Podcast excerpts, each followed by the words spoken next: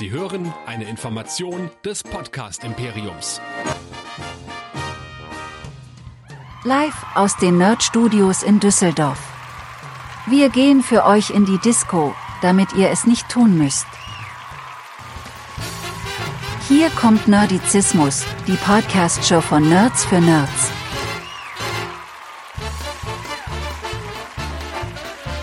Heute mit Trek Nerds, dem Star Trek Podcast. Und hier sind eure Gastgeber. Hier sind Chris und Michael. Dienstagabend, kurz vor neun. Hier ist Nerdizismus mit den Track Nerds. Mein Name ist Chris und zu meiner Rechten, von euch aus, von mir aus gesehen, links war, ist ja egal, mein geschätzter Nerdizist Michael, ich grüße dich. Äh, sei hier so gegrüßt und alles, ne? Ja. Live long and uh, Star Trek. Beim Ghostbusters Podcast kam mein Ghostbusters-Shirt noch nicht an. Deswegen muss ich es heute dann nochmal anziehen. Es kam leider nicht rechtzeitig. Aber wir werden natürlich heute nicht über Ghostbusters sprechen, wie letzte Woche, was übrigens ein toller Stream war. Hört doch da auf jeden Fall mal rein. Ihr werdet ganz neue Seiten an Michael kennenlernen. Ja, die, also, das hätte man ja, ja, nie gedacht, dass du mal solche Töne von dir gibst. Also, das ist wirklich auf jeden Fall hörenswert.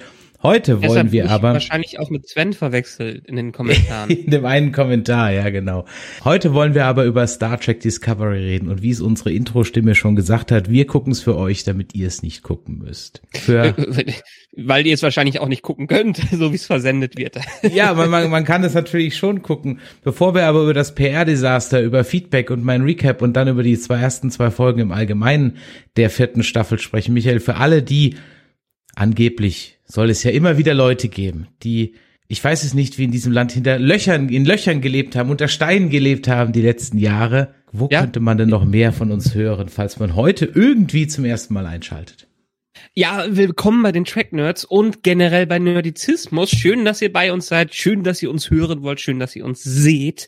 Die Pläne sind anders gelaufen in den letzten Wochen, aber wir bleiben für euch zum Glück die gleichen und deshalb findet ihr uns auch immer auf nerdizismus.de, wo ihr all unsere Serien, all unsere Podcasts, all unsere Berichte und Videos und sogar redaktionelle Inhalte findet zu dem, was wir hier so treiben von Filmen, Serien, Marvel, Hero Nerds und so weiter weiter und so fort. Grad ganz groß. Geht drauf, freut euch, liest euch durch, schaut euch an und kontaktiert uns, denn ihr findet direkt auf der Startseite auch viele schöne Kontaktmöglichkeiten. Einerseits freuen wir uns immer über Feedback auf klassischer E-Mail, wer das immer noch benutzt, info.nerdizismus.de, wird sogar am meisten bei uns, glaube ich, sogar benutzt als Feedback, als einer der Feedback-Kanäle. Dann WhatsApp, Sprachnachrichten oder Textnachrichten. Ich bin auch mit Textnachrichten zufrieden an die 01525 964 7709. Oder nicht zuletzt könnt ihr auch immer fleißig mitdiskutieren auf nerdizismus.de slash Discord, denn da ist unser Discord-Server, für den wir euch heute auch gerne einladen möchten, aber alles weitere dazu sagt euch dann gleich Chris. Ja, stimmt. Und jetzt, wo du sagst, hast du mich auch gerade auf dem falschen, Fuß erwischt. Ich habe nämlich den, den, den, Discord noch gar nicht gestartet. Ähm, wir können das aber machen. Also wir machen das mal so. Äh, wenn jemand mit uns sprechen möchte, dann schreibt's doch mal hier in die Kommentare, weil ich muss dann hier ein bisschen was am Setup umbauen. Dauert nicht lange, aber dann können wir das gerne machen. Dann müsstet ihr euch auf nerdizismus.de slash Discord anmelden. Ansonsten machen wir das beim nächsten Mal. Ja, also wer heute unbedingt Redebedarf hat und was loswerden will, der muss sich allerdings dann bei nerdizismus.de slash Discord jetzt dann anmelden und dort dann ins, ins Wartezimmer Call-In gehen und äh, dann sehen wir euch dann und wir holen euch dann in den Chat, glaube ich, hier rein. Ich muss mir mal kurz überlegen, wie wir das machen. Aber wenn da jetzt jemand heute akuten Redebedarf hat, dann möge er das gerne im Chat kundtun, beziehungsweise ins Wartezimmer vom Call-In gehen. Ja, Michael, äh, wir haben ja eigentlich schon gar nicht gedacht, dass wir, oder es stand mal kurzzeitig auf der Kippe, dass wir heute überhaupt über Star Trek reden. Ja, da platzt auf Twitter einfach so eine Meldung raus. Oh, zwei ja. Tage vor Release. Ach nö, dann doch nicht. Wer hätte gedacht, dass Discovery die unzuverlässigste Serie in diesem Universum wird? Ja, es passierte dann wirklich in der Tat am Dienstag war das, glaube ich. Sollte in den USA am Donnerstag starten. Alle Leute waren in den Startlöchern. Es war schon ein wenig seltsam, dass Netflix so in den letzten Monaten eigentlich nichts verlautbart hat an Teasern oder anderes, äh, wann denn Discovery endlich auftauchen äh, sollte. Aber sie haben auch nichts Gegenteiliges gesagt, also waren alle Fans noch vorgemut.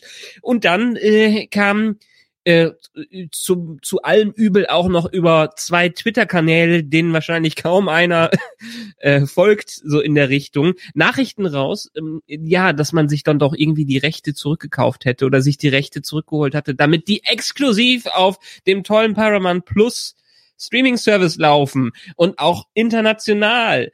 Und zwar exklusiv und dann auch, wenn er überall verfügbar sein wird, wo wir in Deutschland noch nicht mal einen Termin für diesen Service hier haben. Ähm, ja, das hieße dann zwei Tage vor Beginn wurde es dann klar, ja, ihr werdet Discovery irgendwann bekommen, die vierte Staffel, aber wir wissen noch nicht wann, wir wissen noch, noch, noch nicht wie, wir wissen noch nicht überhaupt, äh, äh, werdet glücklich damit. Ja, das war, also ich habe auf Twitter geschrieben, how to piss off fans online real fast. Ja, ähm, es ist un wirklich unglaublich, ja. Äh, und dann, im Grunde genommen, ich meine, es ist ja schön, dass sie jetzt dann Rückzieher gemacht haben, aber eigentlich muss man sagen, und dann noch nicht mal die Eier haben und zu der Nummer auch zu stehen, ja. äh, ja also ich meine, äh, die können doch nicht ernsthaft überrascht sein, dass das Jetzt muss man aber auch zugeben, das habe ich auch auf Twitter geschrieben, wir müssen uns auch mal ehrlich machen, ja. Der Aufschrei war jetzt innerhalb der Star Trek Bubble groß, aber im allgemeinen Mainstream News Feed eher gering. Ja, du. wir stellen uns vor, was gewesen wäre, wenn das eine Game of Thrones Staffel gewesen wäre.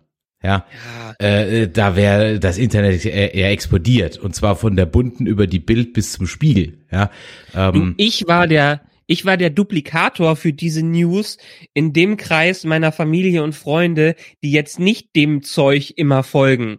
Und die sagten, äh, scheiße. Aber ganz ehrlich, denen wäre es nicht aufgefallen, wenn es einfach ja. nicht gekommen wäre. Ne? Das ist ja auch dann so der Fall dabei. Richtig, ganz genau. Und ich meine, sowas kann halt auch ein Franchise killen. Weil ich sag mal, die hat, wir haben es oft genug besprochen, die Hardcore-Fans, die hast du ja immer. Ja, wir folgen ja wie eine Karawane ja, äh, zur Oase machen das ja. Wir hätten ja sogar mit VPN und Kreditkarten ja sogar ein Paramount Plus Abo in Kauf genommen, um euch diese Show hier zu liefern. Das wäre hätten wir ja alles gemacht. Kommt ja jetzt auf Pluto TV, einem kostenlosen Web-TV-Sender von, der auch von CBS äh, äh, geowned wird, aber es kommt halt linear. linear, analog. Du, freitags, freitags 21 Uhr und sonntags irgendwie nochmal oder sowas äh, Freitags, Samstags, Sonntags. Ich habe diese News gelesen, dass es doch noch gesendet wird. Und ich habe gesagt, okay, cool, kann ich mir doch irgendwie reinziehen. Ähm, mir wurde bewusst, dass das Ding linear gesendet wurde, als ich am Freitag auf meinem Fernseher die Pluto TV App installiert habe, um 22 Uhr, nachdem endlich mal Ruhe im Haus eingekehrt war und geschaut habe, hm, okay, da läuft jetzt irgendwie schon, ich wusste doch nicht, was Pluto TV ist, ich habe es mir noch nicht angeschaut. Da läuft jetzt gerade Star Trek. Okay, schön, linear will ich nicht sehen, gucke ich auf On Demand. On Demand, eine Staffel Discovery, die genau. erste drin. Und ich dachte, what the fuck? Ich meine, wer setzt sich, gut, abends 21 Uhr seid ihr bei uns hier, Dankeschön, aber wer, wer setzt sich noch linear zur besten Sendezeit dahin, vor allen Dingen im Streaming-Zeitalter und schaut das bei einer Spartenserie, die selbst auf RTL 2, geben wir es zu, versendet werden würde? Ja, ist so. Also ähm, ich kann's, ich, ich habe auch, mir ging's exakt genauso wie du ich so mach diese App auf, da lief irgendwie gerade Enterprise. Und ich wusste zwar, dass das auch linear dann kommt, aber ich dachte halt, ah ja, on demand wird's halt auch irgendwo sein, ne? Und dann, und dann ist da nur die erste Staffel. Ich so, hä? Wo sind denn die anderen Staffeln? Äh, hä? Und weißt du, was es auch nicht gibt, zumindest nicht in der App? Ein, ein Fernsehprogramm. Ja, habe ich auch gesucht, habe ich auch nicht. Da gibt's überhaupt kein Fernsehprogramm, du weißt gar nicht, wann es kommt. dann gehst du auf den Discovery, und wenn du Discovery suchst, dann findest du auch nur diesen einen Demand-Eintrag. Ja. Hä? Ja, es ist fast genauso schlimm, wie ich heute bei DHL versucht habe, Päckchen zu frankieren. Frag mal meine Bürokollegen. Ich bin schier verzweifelt, ja, schier verzweifelt. Aber das geht doch mittlerweile. Also ich habe kein Ja, du musst ein bestimmtes CS, musst ein bestimmtes CR, pass auf, pass auf. also, du lädst Dateien hoch, ne? CSV-Datei. Das ist ja erstmal nicht der Punkt, ne? Die kannst ja, lädst die Musterdatei runter, lädst das rein, so. Dann sagt dir aber das Upload-Ding, aber erst wenn du es hochgeladen hast, ja, nee, mehr als 100 Datensätze ist nicht. Ah, okay, Okay, Massenversendung. also musste ich schon mal zwei Dateien draus machen. Gut. Dann schiebe ich das hoch, kaufe für die ersten 100, sagt er dann unten weitere Produkte hinzufügen. Ich so, super. Fügst du die anderen 30 hinzu? Ja, dann waren die ersten 100 wieder weg. Also nochmal. Ich wieder die 100 hochgeladen, sagt er mir unten, ab 100 Stück kannst du hier so einen Rabattcoupon kaufen. Ja, dann sparst du 30 Euro. Ich so, super. Draufgeklickt, hinzufügen. Das Ding fängt an zu rödeln. Nach fünf Minuten macht dann 501 Timeout. Hat sich aber den Rabattcode nicht gemerkt. Ja. Und so ging das Ding ganzen, die ganze Zeit. Dann wollte ich Abholung bestellen. Dann sagt er mir, äh, ab über 20 Stück musste so ein Formular ausfüllen. Also klicke ich auf den Link zu dem Formular. Ist das eine 404-Seite? Mega. Rufe ich die Hotline an. Die wissen überhaupt nichts von so einem Formular. Also es war, es war ein Spaß. Du, Hotlines wissen doch nie was. Ich weiß, ich weiß, ich weiß, ich weiß, wie konnte ich nur so naiv sein bei einer Hotline anrufen? Ich, Genau, ich meine vor allen Dingen die DHL-Hotline. Wie oft ich sie früher bei irgendwelchen Problemen bemüht habe.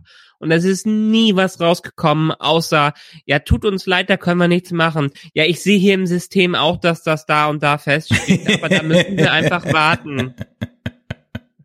ja, genau. Wofür So- hat man so eine Hotline? Als Blitzableiter, reiner Als Blitzableiter. Blitzableiter. Ja, noch nicht mal mehr. Du, äh, ich, ich finde es ja noch gar nicht mal so verwerflich, dass äh, Services dazu übergehen, ähm, das zu verstecken. Auch wenn es einen nervt. Also wenn sie schon nicht nützlich ist, dann sollte man sie weghauen. Aber dann muss man andere Kontaktmöglichkeiten da haben, was die meisten ja auch nicht machen. Die wollen ja alle heutzutage nicht mehr kontaktiert werden, außer wenn man es über Social Media macht. Und dann sitzt da auch ein armer Social Media Praktikant, der es auch nur googeln kann, so in der Richtung. Egal. Es wurde hier im Chat schon gesagt, äh, ja, ähm, Freitags 20.15 Uhr sei Sat 1. Wie fies das Viacom, dass äh, CBS das nicht eher geklärt hat. Die Sache ist, vielleicht sollten wir das noch einmal klären. Die Hintergründe dahinter sind wohl. Also die haben ja 2016 in 16 einen Deal mit Netflix für die internationale Distribution geschaffen. Netflix hat, hat denen sehr viel Kohle gegeben. Netflix hat, glaube ich, die Hälfte der Produktion dieser Serie. über Angeblich sogar Hälfte- noch mehr, ja. Ja. ja, sogar noch mehr dieser Serie äh, äh, geschmissen. Äh, nur jetzt möchte Paramount ähm, halt seinen Plus-Service in die Welt hinausbringen, weil die Welt braucht natürlich immer noch mehr Streaming-Services. Wissen wir alle, weil auch jeder das bezahlen kann und dadurch gar nicht die Piraterie wieder floriert. Nein. Ähm, und was machen sie? Ja, wir, sie brauchen halt ihr Zugpferd wieder. Und dazu sind sie wohl ganz stark in die Verhandlungen gegangen, ähm, wo sie sich das dann, wo sie mit Netflix entweder zu keinem Deal kommen konnten oder so viel Geld auf den Tisch gelegt haben, dass Netflix gesagt hat, okay, ist uns so scheißegal. In, in dem Sinne ist schön, dass wir unser Geld wieder bekommen, können wir in unsere eigenen Inhalte reinpumpen. Und das muss wohl so dermaßen kurzfristig diese Entscheidung getroffen ähm, worden sein, dass dies auch erst zwei Tage vorher auf einer ominösen Twitter-Nachricht überhaupt mitteilen konnten. Die müssen da ja eh, also wir kennen ja so Business-Gespräche, die müssen ja schon monatelang oder wochenlang zumindestens in diesen Verhandlungen drin gewesen sein und konnten einfach nichts mitteilen. Ist für die Fans fies, aber ist leider oft so das Business, vor allen Dingen, wenn wenn es um viele, viele Millionen geht, die da auf dem Tisch liegen. Ja, allerdings. Und jetzt wird es dann so sein, dass wenn das bei Pluto TV dann durch ist, werdet ihr wahrscheinlich dann ab nächstem Jahr alle Star Trek Serien perspektivisch bei Paramount Plus sehen können, dass ihr dann entweder mit einem Sky Cinema Abo sowieso habt oder ihr könnt es halt auch direkt abonnieren. Und das wird bei mir wahrscheinlich einer dieser sporadischen Streaming-Dienste sein, die ich halt dann immer für die Eventserie für zwei, drei Monate habe und dann wieder abbestelle. Denke ich auch. Ähm, ist übrigens noch nicht ganz klar, dass es wirklich so sein wird. Weil aus diesem Deal mit Amazon sind sie noch nicht raus. Picard läuft immer noch bei Amazon und auch Lower Decks. Da ist die Frage, ob sie sich aus den Verträgen rauskaufen können. Da haben sie nämlich noch nichts verlautbart. Es bleibt auf jeden Fall spannend und es sorgt für viel Kopfschütteln und ich glaube, es hat für eine Menge Traffic im Peer-to-Peer-Torrent-Bereich gesorgt, der schon lange nicht mehr da war. Wir waren auch schon lange nicht mehr mit den Track Nerds on Air. Auch schon wieder ein paar Wochen her, dass wir mit Lower Decks gesprochen haben. Und äh, deswegen hat sich doch eine Menge Feedback angesammelt und äh, das wollte ich dann doch mal durchgehen, denn das sind ja auch Meldungen oder äh, Nachrichten, die ihr uns schreibt und ihr gebt euch dafür Mühe und dann finde ich, habe ja es auch verdient, dass wir euch ähm, da ein Feedback geben. Zum einen schreibt äh, jemand, dass leider die WhatsApp nicht unterzeichnet war. Hallo ihr Nerdizisten, ich habe am Wochenende euren Podcast mit den Besprechungen zu Lower Decks gehört. Gerade eben habe ich euren Facebook-Post gesehen mit der Aufforderung, mal auf der FedCon mit euch zu sprechen. Meine Schwester und ich wären auch bereit, dazu ein paar Worte zu sagen. Halte, allerdings halte ich Picard und Discovery alles andere für gut. Hier bin ich eher Chris Meinung. Wenn euch das nicht abschrecken, würden wir gerne Aufnahmen mit euch machen. Ich lese das deswegen vor, weil ich A vergessen habe, auf diese WhatsApp zu antworten und B, wir das dann entgegen der Ankündigung auf der FedCon nicht gemacht haben, weil wir doch etwas mehr im Stress waren als gedacht ähm, was die Unterschriftenaktion anging.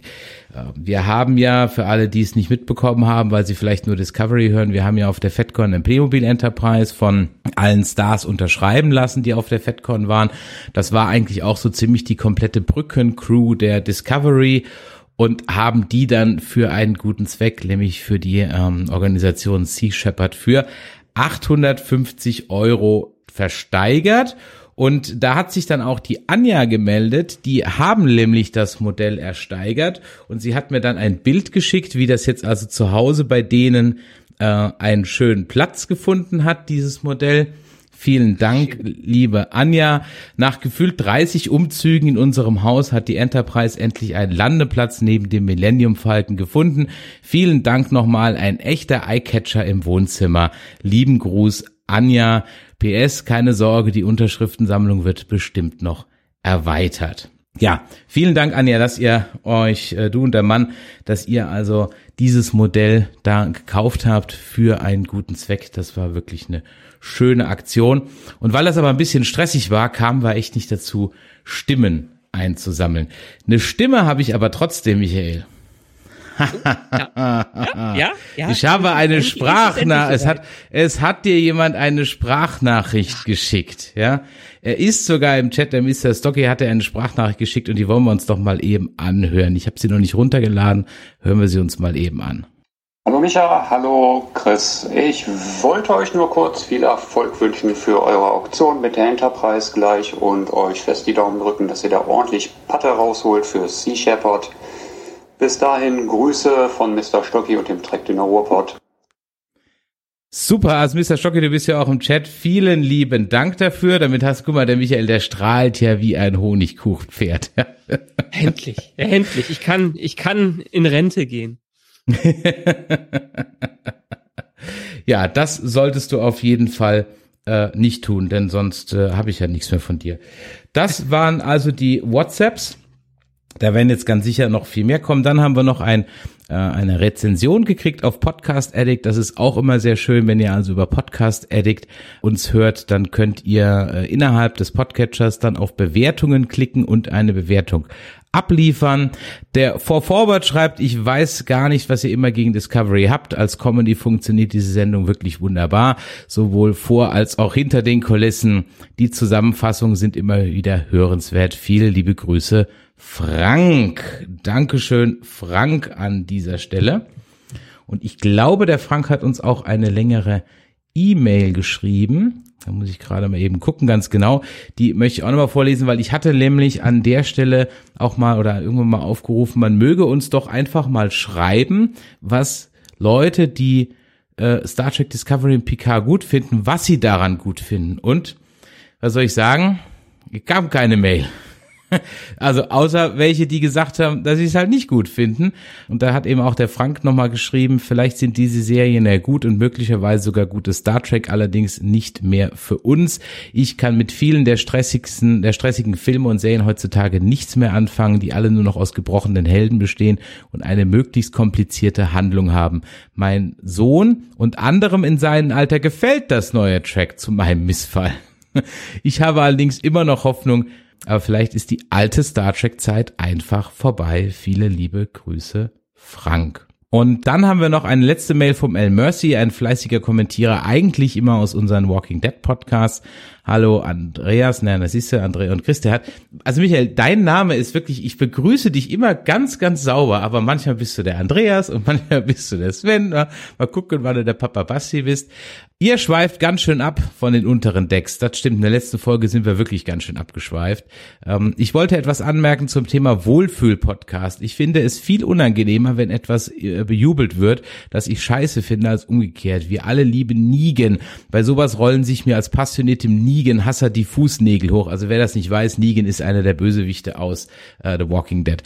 Womit ich sagen will, für mich ist Nerdizismus ein echter Wohlfühl-Podcast. Oh, Dankeschön. Gerade durch die kritische Art, die sich ein unkommerzieller Podcast leisten kann. Wobei ich lange gedacht habe, Nerdizismus wäre kommerziell, weil es so professionell gemacht ist. Ach, El Mercy, Dankeschön. Krass, was ihr als Fanprojekt da auf die Beine gestellt hat. Dieses Intro mit der weiblichen Ansagestimme ist einfach göttlich. Kenne ich nichts Vergleichbares. Wer spricht das eigentlich immer? Ja, das äh, ist eine sehr berühmte Frau, aber wir werden nicht sagen, wer es ist. Ähm, ja, Betriebsgeheimnis. Verträge, Rechte, ja, äh, können wir leider äh, an der Stelle nicht enthüllen, wer es ist, aber ähm, ja, was soll ich sagen? Man kann nicht mal Andeutungen machen, dann würde unter Umständen schon rauskommen, äh, wer es ist. Das müssen wir leider, leider an der Stelle etwas geheim lassen. Und dann doch noch mal eine kritische Stimme, die unter einem Post irgendwo stand Wobei das auch immer lustig ist, dass die Leute dann, also mein Profilbild sehen, also meins und das Bild von unserem Ankündigungspost, wo wir zwei auch nochmal drauf sind und das dann trotzdem irgendwie nicht checken, dass ich das gepostet habe, aber ist egal, ja. Ähm, da schreibt dann äh, jemand, bevor ich reinhöre, machen Sie Discovery wieder rundum schlecht oder hat sich das mittlerweile geändert? Kann ich dir an der Stelle sagen, lieber Hugh Gränener, er hat sich nicht geändert.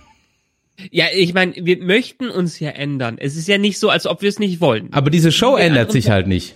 Ja, wie wir in anderen Podcasts doch immer wiederholen. Wir ja. können doch auch Sachen loben. Es gibt auch, auch Sachen, die gelobt werden können. Aber ja, was uns halt nicht hier fällt, das können wir auch zumindestens kritisieren. Ja, so sieht's aus. Und wie, wie ich immer sage, eine Meinung ist ja noch lange kein Hate. Ja, das ist halt auch immer so irgendwas, was gerne mal vergessen wird. So, jetzt sollten wir aber dann langsam mal, wenn du nichts mehr hast, ähm, vielleicht mal zu meinem Recap kommen. Jetzt ja, also, allerdings, hast du noch was? Ich will es dir eigentlich fast verschweigen, aber ich wurde ja wieder nach For All Mankind hier im Chat gefragt. Dann sag doch noch ein bisschen was zu For All Mankind, weil ich habe gerade gesehen, ich muss hier noch eine Szene zu einrichten. Dann erzähl du doch mal ein bisschen was, was du von All Mankind hörst, äh, hältst und dann äh, können wir da gleich weitermachen. Ich habe Apple Plus noch bis Januar und danach kann ich es über mein LG TV noch drei Monate weiter länger holen. Ich habe die ersten 45 Minuten von All, Man, von All Mankind gesehen und muss es noch weiterschauen. Es ist, es ist auf meiner Watchlist drauf, aber es hat leider nicht immer die höchste Priorität. Und ja, es ist ja auch schon das Problem, dass ich hier mit anderen Leuten verwechselt werde, obwohl ich ja auch schon seit Anfang an dabei bin. Das mag daran liegen, dass ich einfach so eine Familie habe, die äh, gerade sehr, sehr viel Aufmerksamkeit äh, braucht. Also irgendwann werdet ihr nochmal meinen Namen behalten und irgendwann, Limak, werde ich auch For All Mankind endlich gesehen haben, weil ich möchte sie sehen, aber ich bin bisher noch nicht dazu gekommen. Also ich kann es ja an der Stelle wirklich nur empfehlen. Ne? Das muss ich ja mal ganz ehrlich nochmal sagen. Äh, ich, ich wünschte, auf dieser Serie würde das Star Trek-Label drauf bappen. Das wäre wirklich. Äh, ich habe es zumindestens geschafft, im letzten Jahr The Expanse zu gucken, wo ich mich jetzt auf die finale Staffel tierisch freue, weil ja. das ist so dermaßen hochwertiges Sci-Fi, muss ich sagen. Und wenn For All Mankind in diese Richtung geht, von der Wertigkeit her, und das haben bisher zumindestens die Apple Plus Serien, die ich gesehen habe, hinbekommen, äh, dann freue ich mich drauf. Aber wie gesagt, es muss die Zeit dafür gefunden werden und gerade gucke ich zum Beispiel, wenn ich die Zeit dafür habe, eher Dexter New Blood. Ja, da darfst du jetzt nichts verraten, da habe ich noch gar nicht mit angefangen. So, jetzt äh, haben wir schon fast äh, eine halbe Stunde gesabbelt und wir haben noch nicht mal richtig über Star Trek Discovery gesprochen. Ich hatte vor 14 Tagen ja einen Zusammenschnitt all meiner Recaps der Staffel 3 äh, als Cast veröffentlicht, der sich auch erstaunlich hoher Beliebtheit erfreut. Also mit einer der best runtergeladensten Folgen der letzten Wochen. Ich bin ganz überrascht. Ähm, und was mich Sag's auch überrascht gleich, hat. Die Leute wollen mich nicht hören. was mich aber auch überrascht hat, war, dass das dann am Ende des Tages doch eine Stunde und 40 Minuten Zusammenfassungen waren. Wow. Hätte ich gar nicht gedacht. Und das Schlimme ist, es wird leider nicht kürzer. Aber was soll ich machen? Es ist halt einfach so. Deswegen, Michael, lehn dich entspannt zurück, mach dir ein Getränk auf, mute dich. Ich hole mir jetzt wirklich ein Getränk. Mach ja. mal weiter. Deswegen lauscht jetzt mal meinem Recap. Willkommen zur Style Over Substance Show Staffel 4. Folge 1 Kobayashi Maru. Fünf Monate nach dem Ende der ersten Staffel. Im heutigen Cold Open stattet die Disco doch tatsächlich mal einer fremden Welt einen Besuch ab. Da der Transporter nicht vor Dienstag eingebaut wird und Föderationsshuttle wohl zu uncool geworden sind, nimmt man Books Schiff. Wer genau hinschaut, dem fällt auf, dass das Schiff gerade so durch die Hangarschleusen passt und eigentlich im Inneren der Disco gar keinen Platz. Äh, Egal.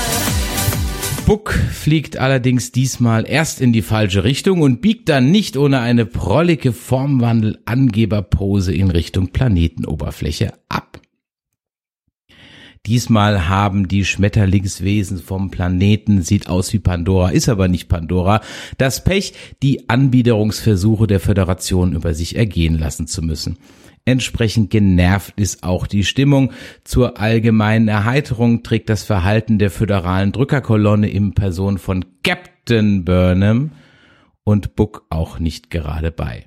So reichen bereits ein paar missglückte und darüber hinaus auch ziemlich schale Wortspiele über Haustiere aus, um das Meeting vollends eskalieren zu lassen. Stellvertretend für den Zuschauer greifen die Flatterwesen erbost zum Phaser, um dem cringen Komiker-Duo Captain Burnham und Book mal zu zeigen, dass nur Rainer Brandt 80er Jahre Buddy Comedy Sprüche schreiben darf. Und so geht es in bester Kelvin Timeline Kirk Tradition mal wieder ein Erstkontakt in die Hose. Auf der Flucht vor den wild um sich schießenden Eingeborenen wundert man sich zwar noch darüber, warum da schon wieder eine Schlucht ist. Ja, die Frage stellt sich der Coyote auch immer, wenn er den Roadrunner jagt. Und auch wir als Zuschauer wundern uns, denn immerhin haben die beiden ihr Schiff dort eigenhändig abgestellt. So muss das wohl Leuten gehen, die im Parkhaus vergessen, wo sie ihr Auto geparkt haben. Obwohl man mit flotten Sprüchen nur so um sich wirft, fällt Captain Burnham auf, dass die Fliegefritzen eine Zielgenauigkeit wie Stormtrooper im ersten Lehrjahr haben.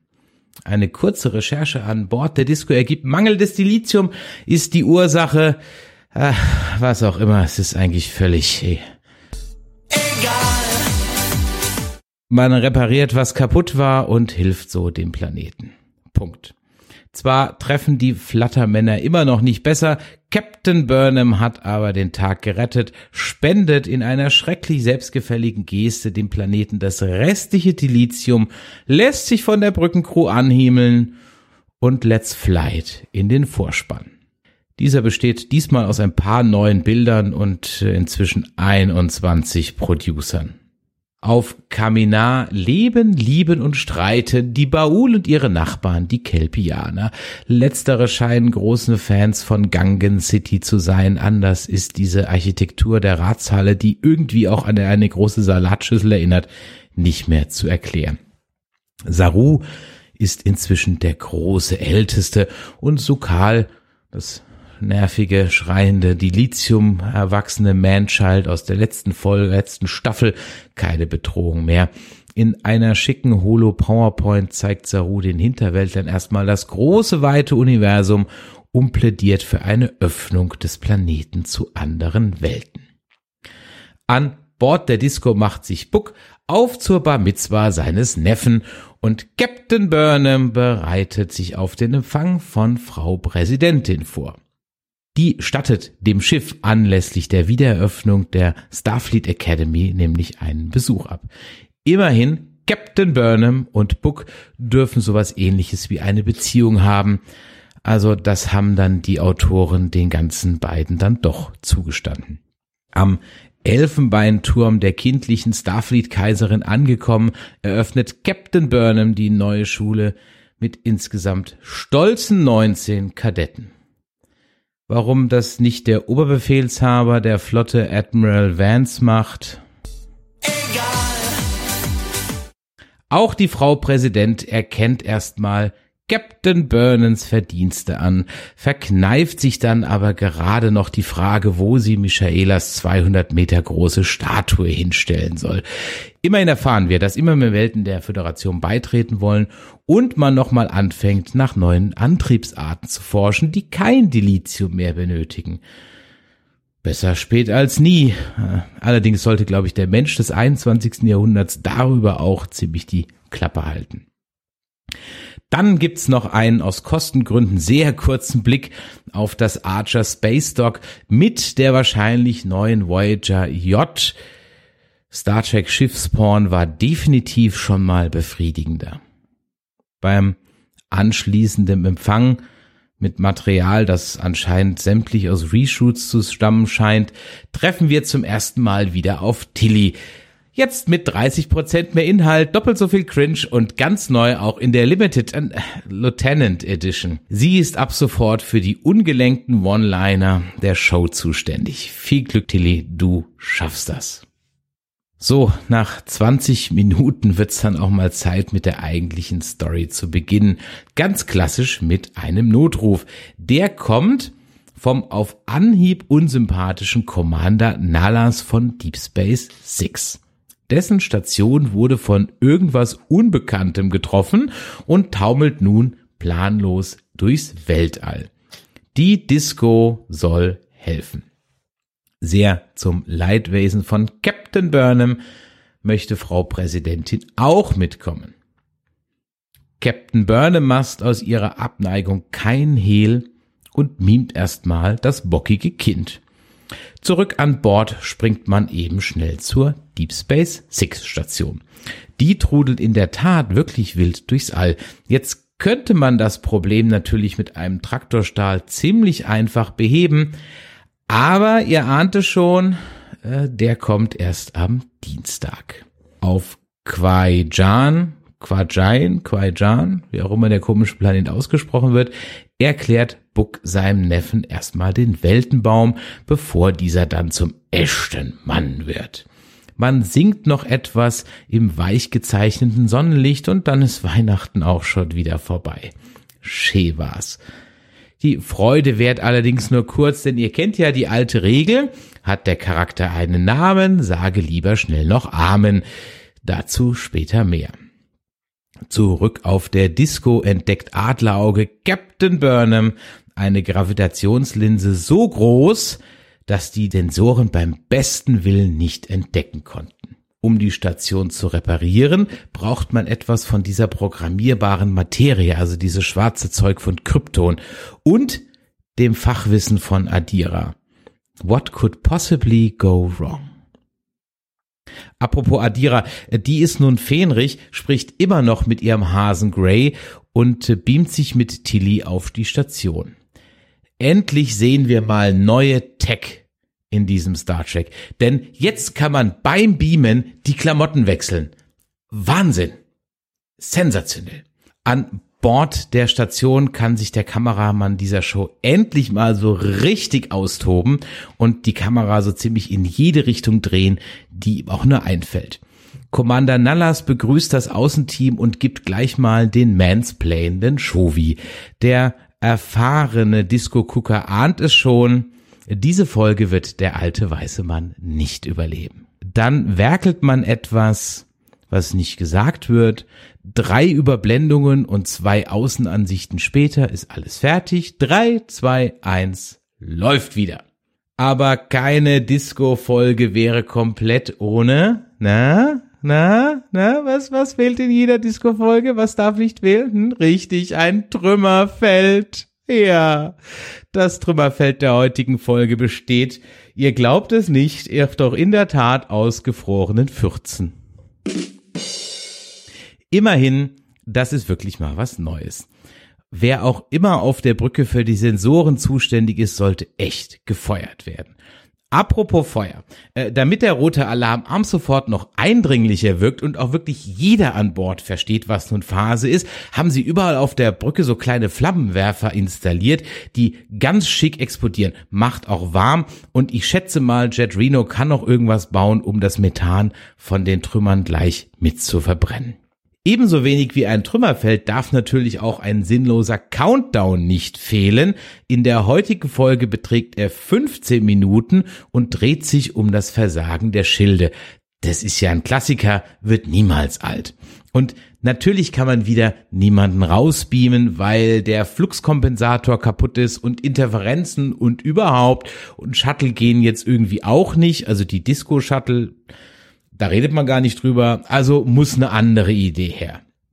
Adira auf der Station kommt auf die Idee, die Fluchtkapseln so umzuprogrammieren, dass sie wieder zurückfliegen, um so mehr Leute transportieren zu können. Dumm nur, dass draußen die Tür irgendwie klemmt und natürlich nur von außen erreicht werden kann. Also muss da jemand raus und die Tür öffnen. Die Zeit drängt und Captain Burnham schickt sich an, den Tag zu retten. Da meldet sich eine kleine Stimme im Hintergrund. Frau Präsidentin wagt es, die Autorität seiner Heiligkeit Michaela der Erstin, auch genannt Captain Burnham, in Frage zu stellen. Und so nimmt sie mitten im Flammenmeer und Kameragewackel noch kurz die Zeit für eine kleine Aussprache. Dann verlässt Captain Burnham die Brücke, ohne das Kommando an irgendjemand anders zu übergeben. Hört ihr, wie JL in seinem Grab rotiert? Könnt ihr es hören? Könnt ihr es hören? Wenn ihr ganz leise seid, könnt ihr es hören. Weil auch der Zuschauer dringend eine Pause braucht, schneiden wir mal kurz nach Camino zurück, um in einem schwülstigen Gespräch zwischen Saru und Sukal zu erfahren, dass letztere ihm die Erlaubnis gibt, wieder zu Starfleet zurückkehren zu dürfen. Zurück im Krisengebiet fliegt Captain Burnham in einer dünnen Glaskugel zur Station, als dieses schildlose Vehikel zur Überraschung aller auf einmal getroffen wird und auf einmal auch kaputt ist. Kurz keimt die Hoffnung auf, dass Captain Burnham doch tatsächlich es an den Kragen geht, aber nein, der Shuttlepod hat keine Schilde, die Uniform hat aber schon Schilde. Stimmt, ich depp. Es fehlt ja auch noch der übliche Michael fliegt durchs All. Ich, ich Tummerchen, wie konnte ich das nur vergessen? Also werden die Gesetze der Physik ein weiteres Mal verneint. Eine Tatsache, die Michael später im Gespräch mit Frau Präsidentin sogar noch bestätigt. Und in bester Leia Poppins Manier fliegt man weiter zur Station.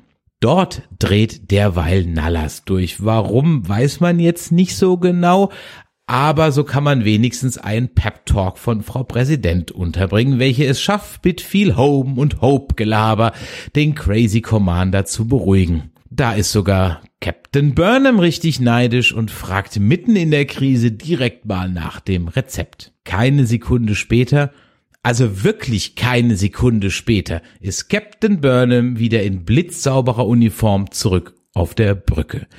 Das kann nur sie. Wahnsinn. Es folgt das dritte Scharmützel mit Frau Präsident. Die haben echt die Ruhe weg. Auf Quajain, Quajain, Quajum, ah, whatever, dem Waldplaneten spürt Buck eine Erschütterung der Macht. Naja, äh, eigentlich die der Gravitationswelle und Anscheinend hat kein Volk mehr Langstreckensensoren im 23. Jahrhundert, war wahrscheinlich eine völlig überschätzte Technologie. Auf Deep Space Six warten Nallas, Adira und Tilly auf das letzte Shuttle. Man kann gerade noch rechtzeitig einsteigen, mit letzter Kraft den Hangar erreichen, die Disco springt und man ist in Sicherheit. Allerdings hat man die Rechnung ohne die herabfallenden Steine gemacht, aus denen Sternflottenschiffe ja so gebaut sind. Und davon hat einer den guten Captain Nallas in sein Drehbuchschicksal überführt. Jetzt wird es aber Zeit, den Titel der Folge auch mal laut auszusprechen. Sowas kommt immer gut. Äh, denn was die Folge uns vermitteln wollte, ist, dass Captain Burnham eine ausweglose Situation meistern musste. Ach so, darum ging's? Okay, interessant. Mir kam das eigentlich nie so aussichtslos vor, weil ist ja Ed Michaela am Steuer. Aber gut, wie auch immer. Frau Präsident beweist auch eine ziemlich gute Menschenkenntnis und macht Captain Burnham eine klare Ansage. Die findet nämlich, dass sie überhaupt kein guter Captain ist. Der Zuschauer pflichtet ihr bei. Endlich sagtet ihr mal jemand. Aus Captain Burnham wird wieder Ed Bockische Michaela. Und das neue Sporenchip, das kriegst du erstmal nicht. Das bekommst du nicht. Da sagt dann Ed Michaela, ich wollte es sowieso nicht haben. dieser Dialog. Ja. Doch der Disput wird je unterbrochen, als die Nachricht die Disco reicht, dass Quadrain von der Gravitationswelle zerstört wurde. Wir sollen jetzt wohl mit Buck fühlen. So will es die Musik. Folge 2 Anomaly. Buck ist traurig. Wer will's ihm verdenken, ist ihm neben der Verlust der Familie nun auch klar geworden, dass seine ganze jahrelange Arbeit bei Space Peter für Nüsse war.